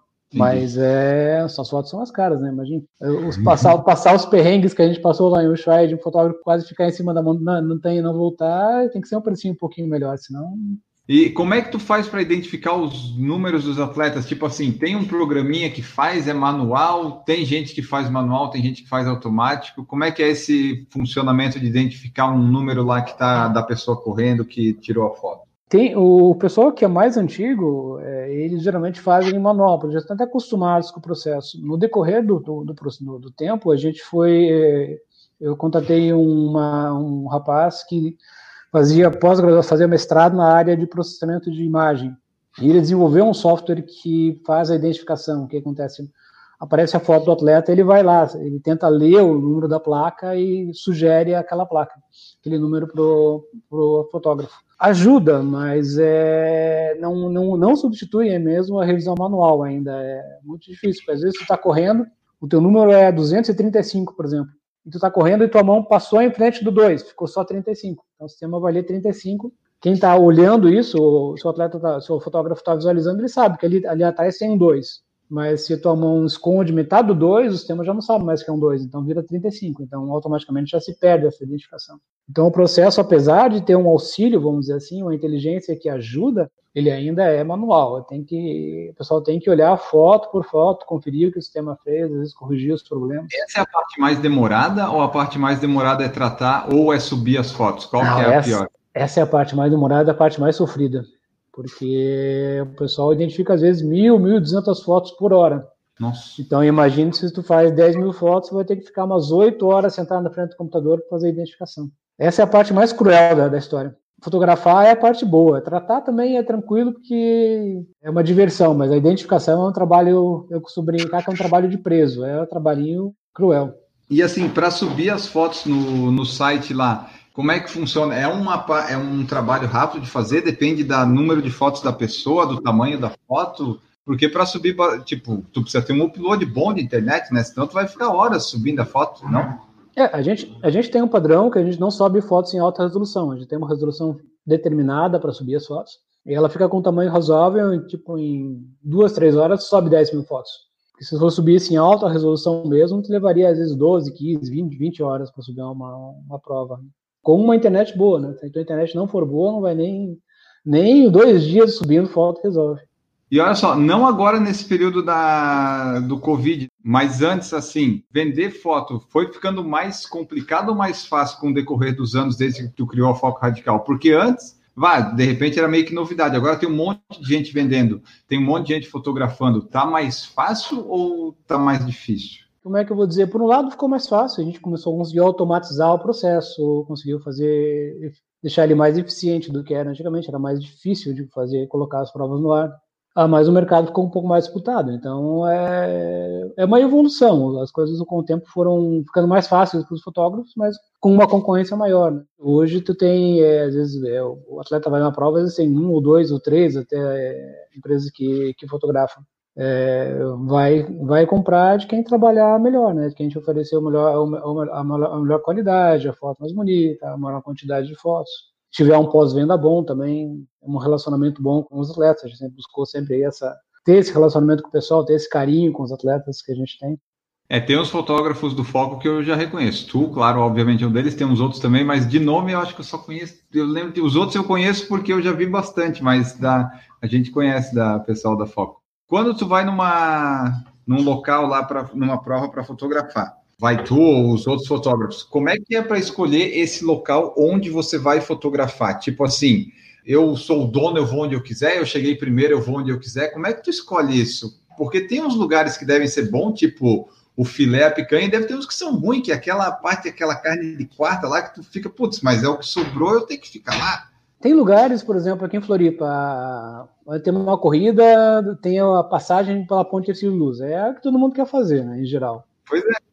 Tem uma superlotação de fotógrafo ali. Mas muitas vezes é, o que acontece, existem lugares um pouco mais para frente que tem uma luz muito melhor.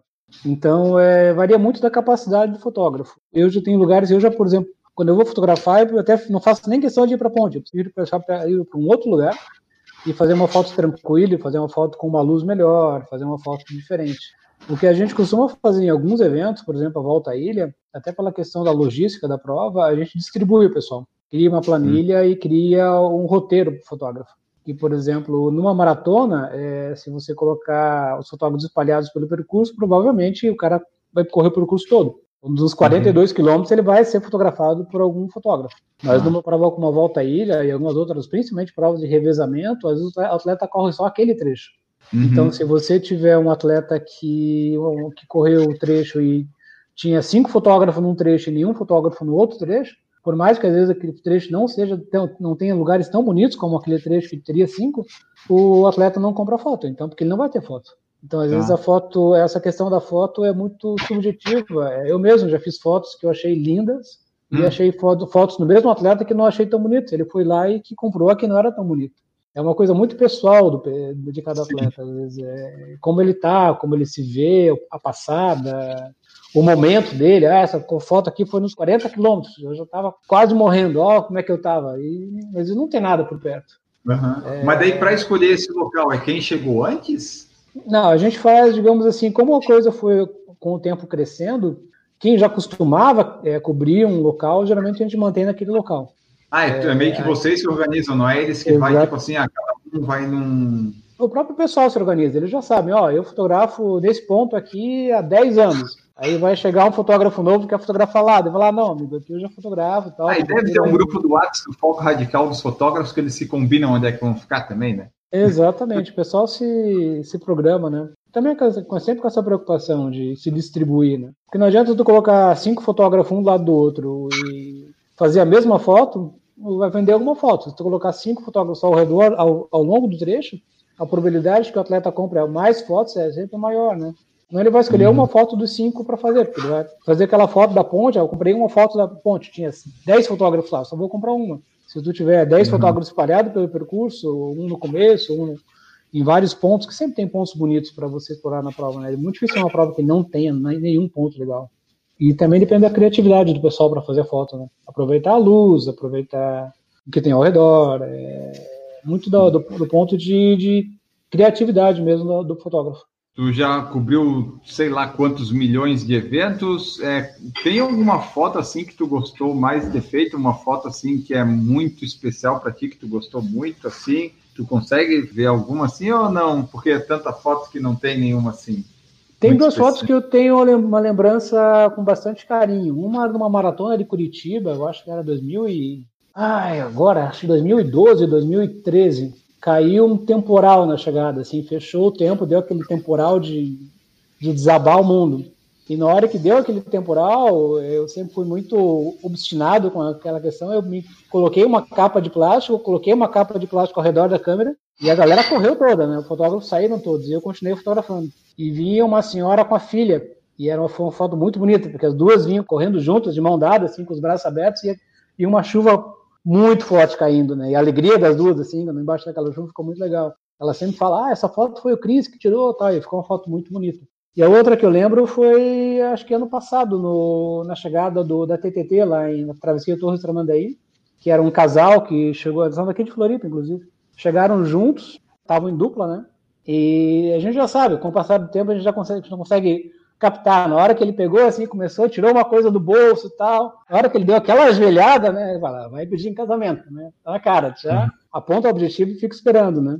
E uh, é uma foto, inclusive, está no meu Instagram. O, o, rosto de surpresa dela, assim, é muito, muito, muito legal. Dá para ver que realmente aquilo, assim, tu pegou a emoção da pessoa, né, a, a surpresa. Ela fez Sim. aquela cara, assim, de surpresa total, assim. Aquilo para ela foi... Que às vezes, sabe... Vezes a mulher já espera, né? Ah, ele vai pedir casamento. Tá? Ela estava realmente... tão preocupada em fazer a, os 80 quilômetros lá que ela não ia esperar que o cara ia se ajoelhar Exatamente. e pedir ela em casamento. E... E, o, e, a expressão deles, assim, a expressão dela é sensacional, assim, a surpresa, o olho arregalado, assim, aquela, aquela emoção realmente nítida, né? E é uma coisa muito forte. É, volta e meia, quase sempre eu fico em chegadas, né? E é uma coisa, é uma coisa muito bonita essa emoção do atleta. Essa uhum. emoção do, do, esporte amador, assim, é sensacional, assim, a questão do pessoal fazer a prova para se superar, chegar, abraçar filho, abraçar família, chorar, gritar, berrar, é, essa questão, essa pureza dessa emoção é uma coisa muito bonita, né? Eu já vi coisas muito lindas em chegada, assim, emoções muito fortes. Os campeões das provas, eles costumam comprar foto do foco radical, essas coisas assim? Não, atleta de elite não tem tanta procura, porque geralmente o atleta de elite é muito fotografado, né? Tem o jornal que vai fotografar, tem a organização que faz a foto, o cara que chega primeiro. Então, raramente tu é, é bem difícil vender foto para atleta de elite. A gente sabe que o atleta amador ele tá, que ele é muito mais forte para ele, né? E muitas vezes em chegadas de maratonas, por exemplo, a gente até fica um pouquinho de lado no início. Uhum. A gente deixa a imprensa trabalhar, deixa os fotógrafos vão registrar para veículo de imprensa, para esporte. E depois, quando a coisa dá aquela acalmada, que chegam os 10 primeiros da elite, aí a gente se posiciona, aí a gente faz a foto do pessoal. Porque a gente sabe que isso é, é, é o pessoal que quer aquela foto de chegada, que geralmente o, a imprensa fica para ver quem, quem são os cinco primeiros, né? Depois eles vão embora, uhum. fazer a pauta para mandar para o jornal. Tu já sabe quantas provas tu foi cobrir? Porque eu, se fosse fotógrafo, certamente eu teria uma planilha no Excel lá no Google Drive que eu ia colocar toda a prova que eu fui. Faz tempo que eu pedi essa conta, não, realmente não tenho ideia. Ah, vamos pegar assim, deve ser 50 fins de semana por ano, dá desde 2015, 50 vezes 15, vai lá tal, deve dar uns 700 eventos por aí, 800, sei lá eu. É, no começo eram várias provas, eram com a prova todo final de semana, mas acho que criei uns 500 eventos, acho que é um uhum. bom número. E depois, no certo tempo também, para cá, eu dei uma desacelerada um pouco, não, não vou não estou indo em todo, todo, todo final de semana. Já teve loucuras que a gente fez de fotografar prova que começava sexta-feira às 10 da noite, fotografar sem dormir até às 6, às 4 da tarde, pegar um avião e ir para Porto Alegre, fotografar a maratona de Porto Alegre e voltar para Floripa. Trabalhar quase dois dias direto sem dormir. Mas é, com o passar do tempo, tu vai reduzindo um pouquinho diminuindo um pouco também, tu não tem a energia vai vai focando em outras áreas, né? Hoje em dia eu mais administro do que do que fotografar, apesar de fotografar de vez em quando, mas a, a carga maior é a administração mesmo, né? O fotografar voltou mais a ser um hobby, né? É, na realidade até nem tanto. É, a minha esposa fala muito quando a gente vai viajar, por que você não leva a tua câmera? Não, não, vou levar o celular e uma câmera pequena. Aham. Quando você é, acaba sendo uma coisa que tu é, fica tenso, né? Tu vai viajar com equipamento. É, quando a gente vai viajar para fora, trabalho, por exemplo, é um perrengue, né? Que um dos principais estresses é que a tua bagagem de mão vai ser um, vai estar tá sempre no limite. É, volta e meia, eu já tive problemas de embarque em, em companhia aérea, principalmente na aerolíneas argentinas, por exemplo, que os caras empombaram que não podia ser aquele peso. Aí tu tem que explicar para o pessoal que tu tem ali 20 quilos de equipamento na mochila, tu não vai poder despachar aquilo, é impossível despachar a bagagem. Aí você tem que fazer toda uma negociação com o pessoal, não, isso aqui é equipamento, tentando fotografar. É. Então, é, com o passar do tempo, tu acaba nem é, querendo levar isso muito para a viagem, né? E tu já perdeu alguma lente, alguma coisa assim nessas situações? Não, eu nunca cheguei a perder. Eu já tive ah, é, acidente de cair lente no chão, e foi uma foi conserto, mas nunca cheguei a, a ter, realmente perder o meu objetivo. Quantas fotos a pessoa tem que vender para comprar uma lente que quebrou, né? Deve ser muita foto. Não é vale é, a pena. Tudo é caro, né? Tudo nessa área é caro, né? Porque às vezes o pessoal reclama, pô, foto é muito cara. Se for para começar a brincadeira, tu vai gastar aí básico, básico, básico, uns 6, 7 mil reais. É a lente, é o tempo também, porque como eu te falei, como a gente falou, é, quando a fotografia era analógica, era o filme, entregava o rolo de filme no laboratório, o laboratorista que fazia toda a parte de revelação e te entregava a foto impressa, né? Hoje em dia, Sim. todo esse processo é o fotógrafo que faz. Então, essa, o laboratorista desapareceu e a carga de trabalho do fotógrafo ficou muito maior, né? Hoje em dia, o fotógrafo tem todo, tem todo um domínio de, de software, tem que ter um computador bom. Se tornou uma coisa bastante técnica a fotografia hoje em dia. A tua maior aventura e onde teve maiores perrengues foi lá em Ushuaia? Foi. A de Ushuaia foi fotografar o dia inteiro é, embaixo de uma ventania muito forte, a temperatura caiu muito. Eu fotografava com duas luvas, uma luva mais fina e uma luva mais grossa. De vez em quando, quando dava uma, o vento reduzia um pouquinho, tu conseguia tirar a luva mais grossa e ficava só com a luva, a luva fina. Aí uhum. quando o uhum. vento, a, a, a, temperatura começava a cair de novo, tu começava, tu colocava a, a luva grossa. E como a gente estava com uma equipe de quatro, então três se distribuindo pelo percurso, e eu fiz um pouco de percurso até umas oito e meia da manhã, e depois comecei às quatro, fui até as oito e meia da manhã, e depois fui para a chegada, né? E como era uma outra maratona, começou a chegar gente às nove horas da manhã, e eu fiquei até as dez horas da noite no, de pé, num, no, no frio, sem poder ir no banheiro, sem poder comer, até o fotógrafo que a gente tinha programado me render. Então, no fim do é. dia, foi o dia que eu cheguei assim, mais destruído. Eu cheguei na. A gente estava no hotel. Aí eu comecei a desempacotar. No meio da, do trabalho, uma câmera abriu o bico, não, não funcionava mais, porque estava começando a molhar, né, pela neve, pela, uhum. pela chuva. Ela chovia um pouco e nevava um pouco, e com vento muito forte. Eu cheguei no hotel assim, cansado, destruído, molhado, comecei a empilhar meus equipamentos Lá em Ushuaia, eles têm aqueles, aqueles aquecedores que ficam lá da janela, né, que são aqueles irradiadores, né? Comecei a empilhar o equipamento em cima do aquecedor para secar o equipamento. Pior perrengue. Fora o fotógrafo que subiu a montanha e quase, quase uhum. não voltou. É, foi, aquele foi que a gente brinca, olha, depois disso, qualquer situação que a gente pegar no Brasil é fichinha, porque foi, foi punk, foi, foi pesado. Fotografar em condições adversas, tipo à noite, na chuva, vento e tal. Para o fotógrafo, a melhor coisa, a situação é pelo menos ter sol ou tá nublado, é por aí? É, não chover. Já não. A pior situação pra gente é a noite com chuva com vento. Meu Deus. Então, vamos, vamos dizer assim, numa, numa situação aqui no Brasil, né? Fora aquela questão de Ushuaia lá que foi ponto fora da curva. Mas é, quando chove ainda e não venta, tu ainda consegue se abrigar e fazer a foto, né? Mas quando chove e venta, e à noite ainda, porque a fotografia noturna já é bem mais é complicada. É né? vale a pena fazer foto em corrida à noite? Tipo, não, não, elas não ficam tão boas assim. É o registro, né? O pessoal quer uma lembrança. É, é, é um desafio técnico bem maior, né? A questão de tu tem que trabalhar com bom flash, tu tem que ter umas baterias boas também para conseguir fazer o flash funcionar mais tempo. Mas é bastante complicado. Não chovendo, é, tá, tá ótimo. Pode estar tá frio, pode estar tá ventando, pode estar tá nublado. Porque daí choveu, tem que proteger a câmera, né? Tem que fazer todo esse negócio, né? É, e aí começa a questão, entrar a questão do, da, da, da, sensibilidade do equipamento também, né? Eu já perdi câmera, não cheguei a perder câmera, mas tive que mandar para São Paulo, teve que trocar o, a placa central da câmera por chuva, né? Por umidade. Hum. Entrou umidade na câmera e a câmera pifou e deu manutenção.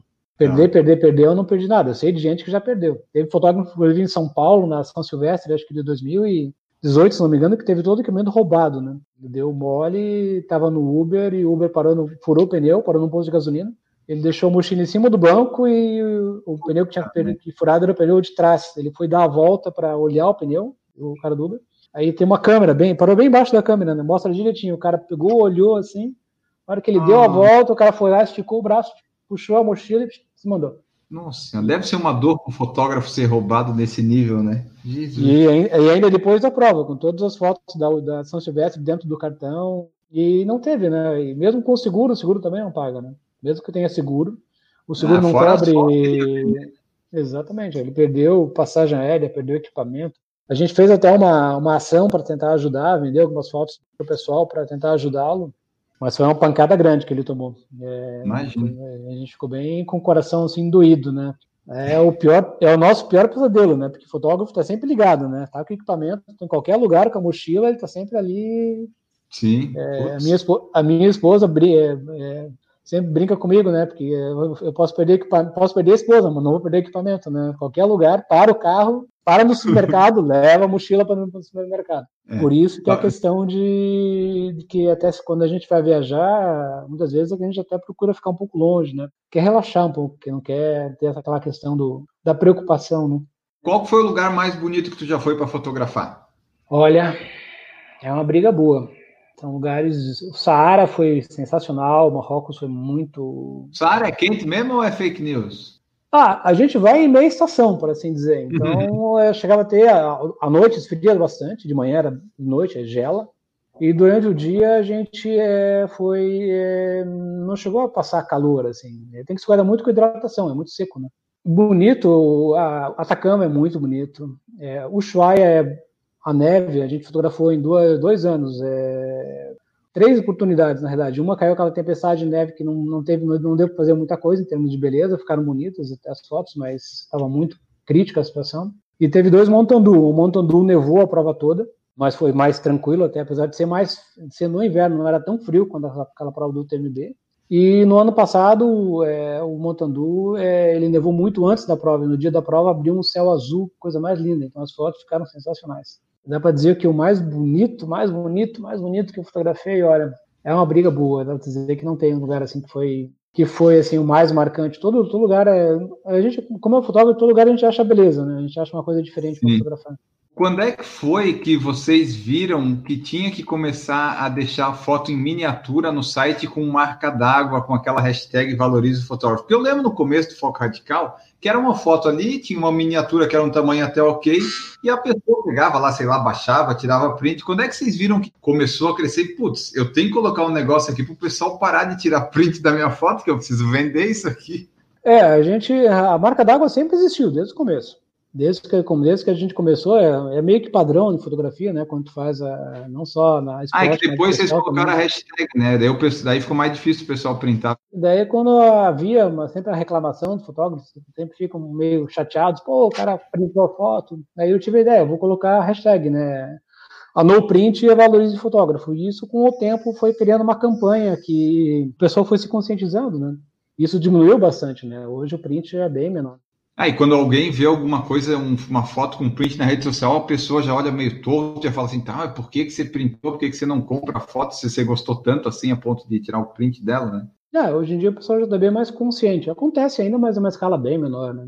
Própria, os, uhum. os, próprios atletas, eles meio que, que, que coíbem isso, né? Não, não é bem visto, por assim dizer. Assim como não são bem vistos os pipocas. E aí eu queria chegar nessa pergunta o foco radical já ajudou também a desvendar alguns pipocas, tipo assim, porra, o número 100 tá uma mulher e o número 100 tá um homem, e tem um outro idoso lá com o número 100. Vocês já conseguiram, assim, achar casos desse tipo? Não que vocês tenham denunciado, mas que na hora que tu fez uma foto, você, poxa, que coincidência, esse número 100 tá em cinco pessoas. Esse episódio aí é muito famoso na São Silvestre, né? Que uma assessoria lá, ela colocou a assessoria inteira com o mesmo número. A organização até pediu algumas fotos para a gente, a gente forneceu para ela. E na São Silvestre do ano passado também, né? Porque foi pela primeira vez que o pessoal colocou no número de peito um carimbozinho de 60 a mais. E aí apareceram os garotão lá de 60 anos, muito bem conservados, assim, jurava que os caras tinham uns 22, 23. Então a gente fez uma ação, até passou as fotos para a ESCOM, e temos até, a ESCOM até pagou, quis pagar um prêmio para os fotógrafos, né, para achar a quantidade de, pegar os, os 60 mais e, e, os, e os duplicadores de número também. E a gente está até para fazer um acerto com a ESCOM, porque depois que entrou toda essa questão da pandemia, é, coisas ficaram mais delicadas, né? A gente está vendo que, eles também estão penando para se manter. Uhum. É, mas que legal, porque os fotógrafos, né, as empresas de foto podem ajudar nisso de certa forma, né? Porque vocês estão lá fazendo a, a compilação, de repente aparece lá. Às vezes até tu vê lá assim, putz, esse número mil aqui tá com o nome do Vanderlei, mas tá uma mulher ali. Tudo bem que agora a gente não sabe mais quem é masculino e feminino, mas tem algumas coisas que a gente consegue ver que não é aquilo ali. É, na São Silvestre desse ano ficou bem nítido, né? Pela primeira vez que eles colocaram um 60 a mais no, no número. E eles pegaram muita gente que estava bem conservado para 60 anos, né? Olha, tinha um pessoal de mais de 60 que parecia que tinha 20 até. É, tinha uns com mais de 60 que tinham, davam, dava 20 para eles fácil. Então, e correndo com camiseta da Nike, com bermuda da Nike, vi que o cara não era, não era por assim dizer uma pessoa que tinha necessidade de fazer isso, por assim dizer, né? Fica até meio chateado Sim. com isso, né? Porque vê que é realmente aquela esperteza, né? As fotos que tu tira, que tu já tirou, tu guarda todas elas? Como é que funciona o teu acervo de fotos assim de provas? Tá, tirei 30 mil fotos numa prova, depois que eu subi eu deleto, guardo, coloco no HD, tenho 50 mil HDs em casa, como é que é? Ah, eu tenho é, uns 20 HDs mais ou menos, mas isso tem até é uma daquelas coisas que tu vai colocando no HD e fica uma pilha de HDs e depois tem que tirar um dia para organizar tudo e vai ficando lá. Eu tenho umas duas caixas, uma, duas caixas de HD que a minha esposa fica, vai arrumar esses HDs ou não vai? Ah, uma hora eu vou arrumar os HDs. E como é que vai arrumar isso aí? É, tipo, são muitas fotos, não tem como que fazer. É, tu tem um, um, tu tem um valor sentimental né, da Isso. gente. Às, às, às, vezes o fotógrafo valoriza mais a foto que o próprio atleta, né? Eu tenho pena realmente de apagar. De vez uhum. em quando eu tinha uma, na época que, não, que os HDs não eram tão grandes, eu tinha eu gravava tudo em DVD. Aí no final eu tinha um armário cheio de DVD. Só que o DVD ele tem uma vida útil, né? Depois ele ele ele mofa. Aí eu comecei a pegar os, os DVDs, estava tudo mofado. Eu joguei tudo fora, não? joguei caixas de DVD fora, assim, aqueles de para quem lembra, aqueles, aquelas, aquela de 50 DVDs, aquelas embalagens de 50 DVD, eu tinha muitas. E eu joguei um caminhão de DVD fora. Quando você tira foto, geralmente o fotógrafo ele não, não fica enquadrando, ele dispara lá uns 10, umas 10, 15 fotos na hora, né? Aí uhum. para subir no site, vocês sobem também todas essas e o atleta que se vira para escolher ou tu faz alguma seleçãozinha? Não, atleta decide, né? A foto, quem decide a, a foto é sempre o atleta, né? Às vezes, como eu te falei, eu, eu colocava fotos não tão bonitas e fotos bonitas que eu achava não tão boas e fotos que eu achava sensacionais. O atleta ia lá e comprava que eu tinha achado, pô, mas o que, que ele achou nessa foto? Ela tá sem graça. Então é a questão, às vezes, é, é um gosto pessoal. Muitas vezes é, não, tem, não tem a foto boa, como dizer, a foto que vai vender, né? Se o atleta quiser comprar a foto que não tá tão boa pra gente, mas tá boa pra ele, perfeito. Isso é que nem o gol. O feio é não fazer gol. Então o importante é tu vender a foto.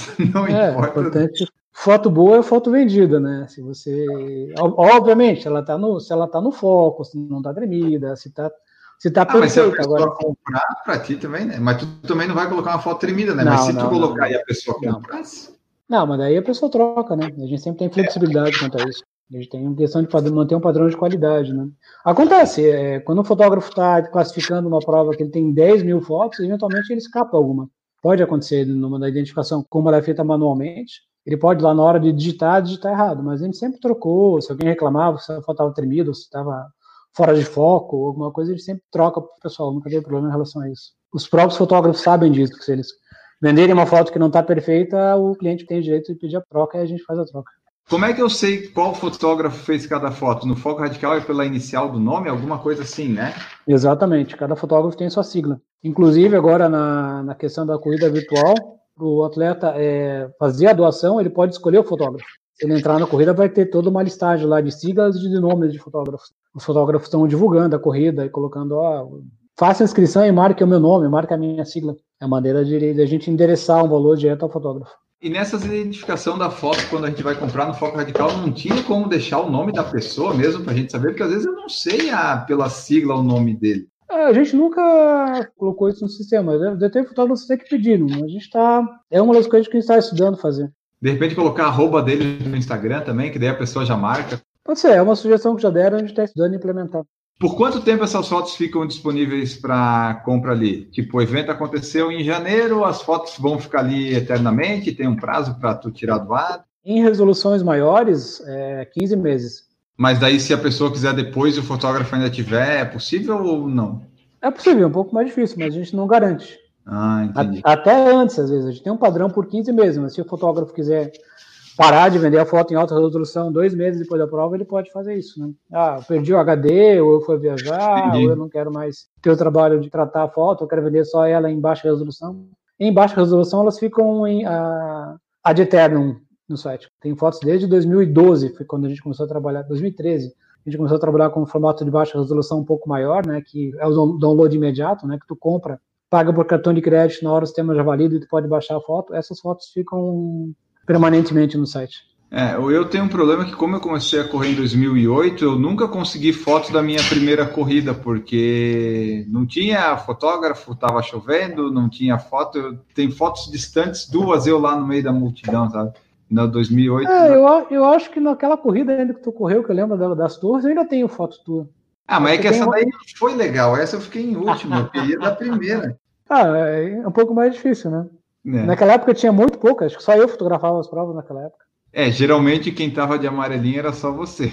Eu perguntei ali da, da melhor foto que tu achou que fez e situações estranhas, tipo tombos, dedo no nariz, assim, tem bastante que você tira, você publica essas fotos, como é que é? É, a gente sempre filtra, né? É, já aconteceu atletas de natação, às vezes a menina tá levantando água e, e apareceu o seio, a gente vai lá e tira foto, não, não, não exibe. É, atleta no Ironman fazendo xixi em cima da bike, eu já fotografei, o cara todo, quase, quase caiu da bike quando ele me viu. Pessoal vomitando, às vezes, cuspindo, tombos também, às vezes, acontece, o atleta às vezes escorrega e cai. É, a gente procura usar sempre o bom senso, né? Se é uma foto que pode ser, pode agredir a pessoa, ela pode se sentir, vamos assim dizer, prejudicada ou humilhada ou sentir, a gente procura tirar, a gente uhum. procura não colocar. Tombo de bike, por exemplo, em downhill já é uma coisa que o pessoal gosta, né? Então deixa lá. O cara quer comprar a foto do tombo dele. Sim. Mas as fotos de situações vexatórias, por assim dizer, a gente sempre procura filtrar, né? Evitar de, de colocar. Houve uma foto de um atleta que faleceu numa prova ano passado, o fotógrafo fez as fotos, a gente tirou, não, não deixou colocar no ar. Ele foi fazer uma, uma prova lá no litoral de São Paulo, ele teve um ataque cardíaco subindo o morro lá e depois o pessoal foi resgatá-lo e o fotógrafo fez as fotos, mas a gente tirou do ar imediatamente. Inclusive, Sim. a gente pegou todas as fotos daquela prova e, e deu para a família do rapaz, né? Todas as fotos que ele tinha feito. Os hum. fotógrafos se organizaram e a gente, não, a gente vai. Todas as fotos dele a gente doou para a família, né? Para ter lembrança dele. O foco radical agora ele também não é só fotos, né? Tem a, aquela parte que tu faz inscrição de corrida, Sim. comprar fotos, dar desconto naquele sistema de pontos da foco radical. Eu queria que tu explicasse essas duas coisas. Exatamente. É, como a gente começou a estar muito presente na parte de corridas, o pessoal também começou, pô, a gente quer fazer a inscrição. Aí a gente criou um sistema de inscrições também, né? Então hoje são dois, são dois, duas áreas que a gente trabalha, tanto na fotografia no pós-corrida, que é fazer, a, as, fazer as fotos e vender, como no pré-corrida, que é também tem uma, uma, plataforma que os organizadores possam colocar os eventos para os atletas se inscreverem. E nesse meio tempo a gente criou o sistema de pontos. O que, que acontece? Quando o atleta compra uma foto, faz um pedido de fotos, a cada é, 10 reais de fotos ele ganha um ponto. E a cada 30 reais em inscrições ele ganha um ponto também. E cada ponto ele pode gerar um cupom desconto de até 20%. Faz as compras lá, tu deve ter a tua pontuação e tu consegue, através dessa pontuação, gerar um cupom de desconto de até 20% para ganhar um descontinho na compra das fotos. E a Foco Radical pretende organizar alguma corrida não virtual, tipo assim, a corrida do Foco Radical, prova física, assim, é uma ideia que a gente está estudando há bastante tempo agora. Vamos ver como é que as coisas vão, vão, vão caminhar daqui para frente. Né? A primeira foi virtual. A gente está fazendo essa prova aí para dar uma força para os fotógrafos também, para ter um, um, rendimento também, porque está tudo parado, né? Como a gente trabalha com a, a rentabilidade da Foco em relação à venda de fotos, em relação à venda de inscrições, e não tem nada rodando nesse momento, né? muito pouca coisa. De foto não tem nada, de inscrição tem pouca, pouquinha coisa rodando. A Renata perguntou se tu prefere Nikon ou Canon. É muito ligado à câmera que tu, tu começa. Eu comecei com Canon, então a minha plataforma é toda Canon, né? Para você trocar depois que tu começa é muito difícil. Tu faz um investimento alto para vender e depois comprar outra, outra marca, né? As principais uhum. hoje são a Nikon, Nikon, a Canon, a, a Sony também entrou na parte, na parte principalmente na parte de, de mirrorless, né? Que é a câmera que não tem o espelho mas é, preferência varia muito. É, cada um sempre tem os Nikonzeiros e os Canonzeiros, né? Cada um defende a sua marca com unhas e dentes. Então, o que vai fazer a diferença mesmo é o fotógrafo. Esse, o equipamento é uma parte do. Dizer que um é melhor que o outro, uma situação talvez seja, uma época a Canon era mais rápida de foco, e o pessoal dizia que a profundidade de cor da Nikon era melhor. Varia muito da linha isso vai evoluindo com o tempo, a tecnologia, os sensores também mudam, né? Eu trabalho com Canon atualmente, mas uma, por uma questão que eu comecei a trabalhar com Canon, não porque eu escolhi entre Canon e Nikon. Falou que usa Canon, mas daí tu tem quantas máquinas? É tipo, é uma máquina e várias lentes, é isso? Deixa eu fazer a conta. Eu estava mexendo até com isso ontem, olhando o meu armário de. O meu armário de, de equipamento estava uma bagunça, para não falar outra coisa. Eu devo ter uns quatro ou cinco corpos hoje. Eu tenho uma câmera que é uma câmera mais antiga, que já tem 1 milhão e 600 mil disparos. É, eu devo ter uns, mais cinco, uns cinco corpos de câmera hoje. Porque a gente vai, com o passar do tempo, é que acontece.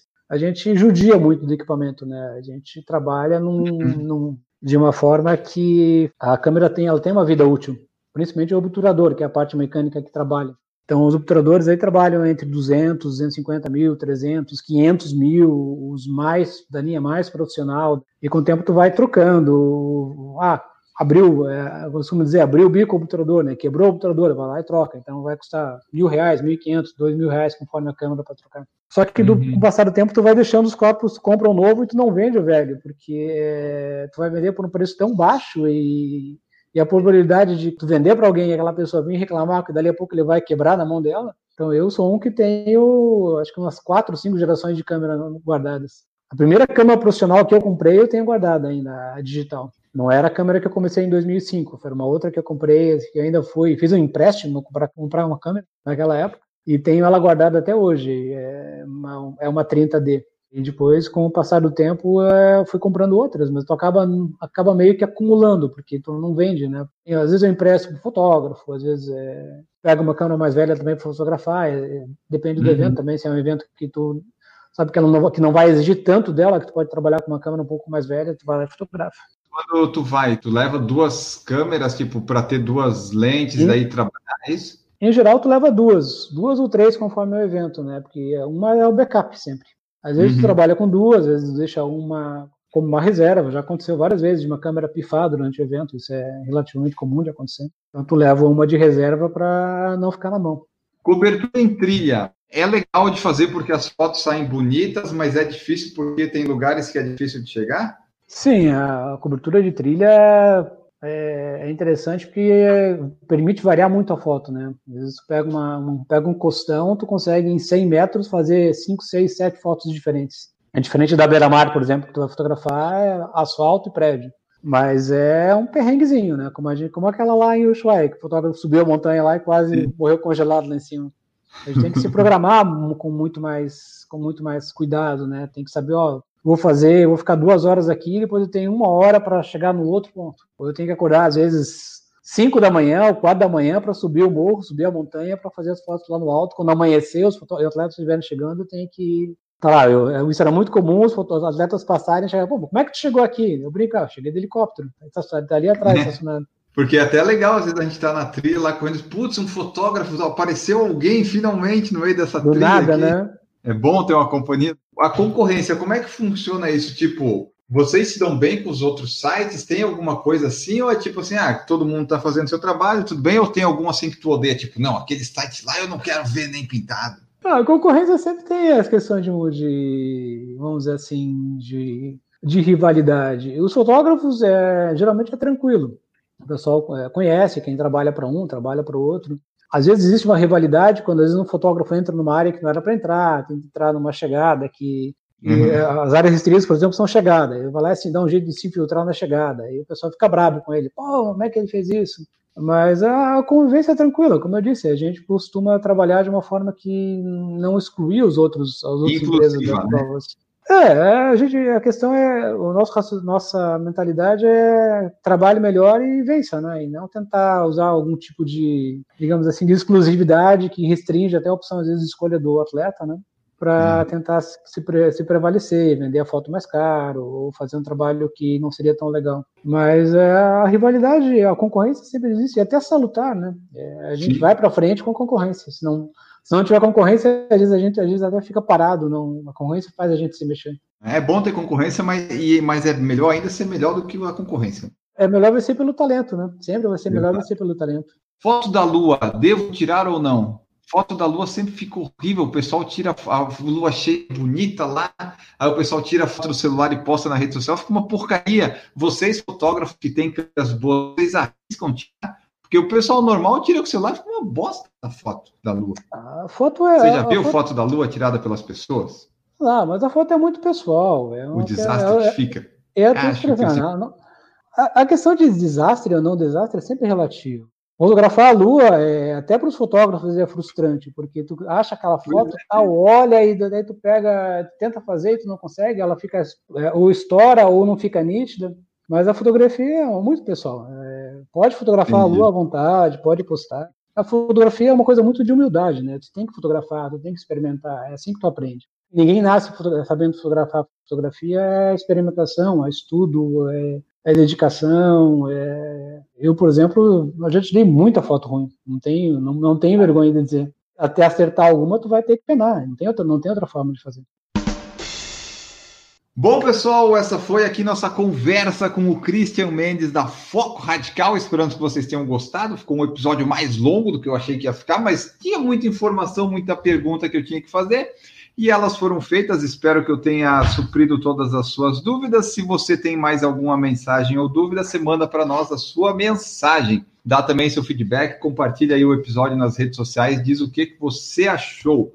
Antes de ir embora, lembrar sempre das formas de apoiar o Por Falar em Correr. Estamos no PicPay, no Apoia-se, no Padrim, tem o Anchor também, se você quiser contribuir em dólar, enfim, várias opções de você nos ajudar e você ajuda também compartilhando e divulgando o podcast, seja nas redes sociais, seja para os seus amigos, divulgando aí o podcast Por Falar em Correr para todos os seus amigos, amigas e conhecidos. Agora sim, podemos ir embora. Christian, muito obrigado pela tua presença aqui. Foi muito legal conversar contigo. Finalmente consegui, né? A pandemia teve esse, esse lado aí, mas foi muito legal conversar. Daí deixa aí tua mensagem final, teu tchau, dá os meios de contato e muito obrigado.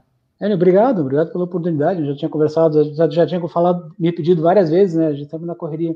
Prazer conversar contigo, foi muito legal, gostei muito da, da conversa. Queremos voltar o mais rápido possível, mas que seja da forma mais tranquila possível. De novo, deixa a mensagem, os atletas que quiserem se inscrever na prova lá da Foco Radical e ajudar os fotógrafos, a gente agradece. O pessoal tá, tá vendendo, tá fazendo, fazendo de tudo. Tem fazendo, gente fazendo brownie, tem gente fazendo comida, tem fotógrafo trabalhando de Uber, tá? A galera tá tendo que se virar para passar esses tempos. E a gente e tá todo mundo doido para voltar o mais rápido possível. É só o que a gente quer. E o, o site dessas coisas é Foco Radical, né? Se você digitar Foco Radical, você vai encontrar todas as redes, né? FocoRadical.com e no Instagram também, Facebook, a gente está lá. E a frase tradicional de todo o feed podcast que eu pego aí no Instagram alheio hoje é a seguinte: Homens de princípios são sempre corajosos, mas nem todos os homens corajosos têm princípios. Voltamos no próximo episódio. Um grande abraço para vocês, pessoal, e tchau!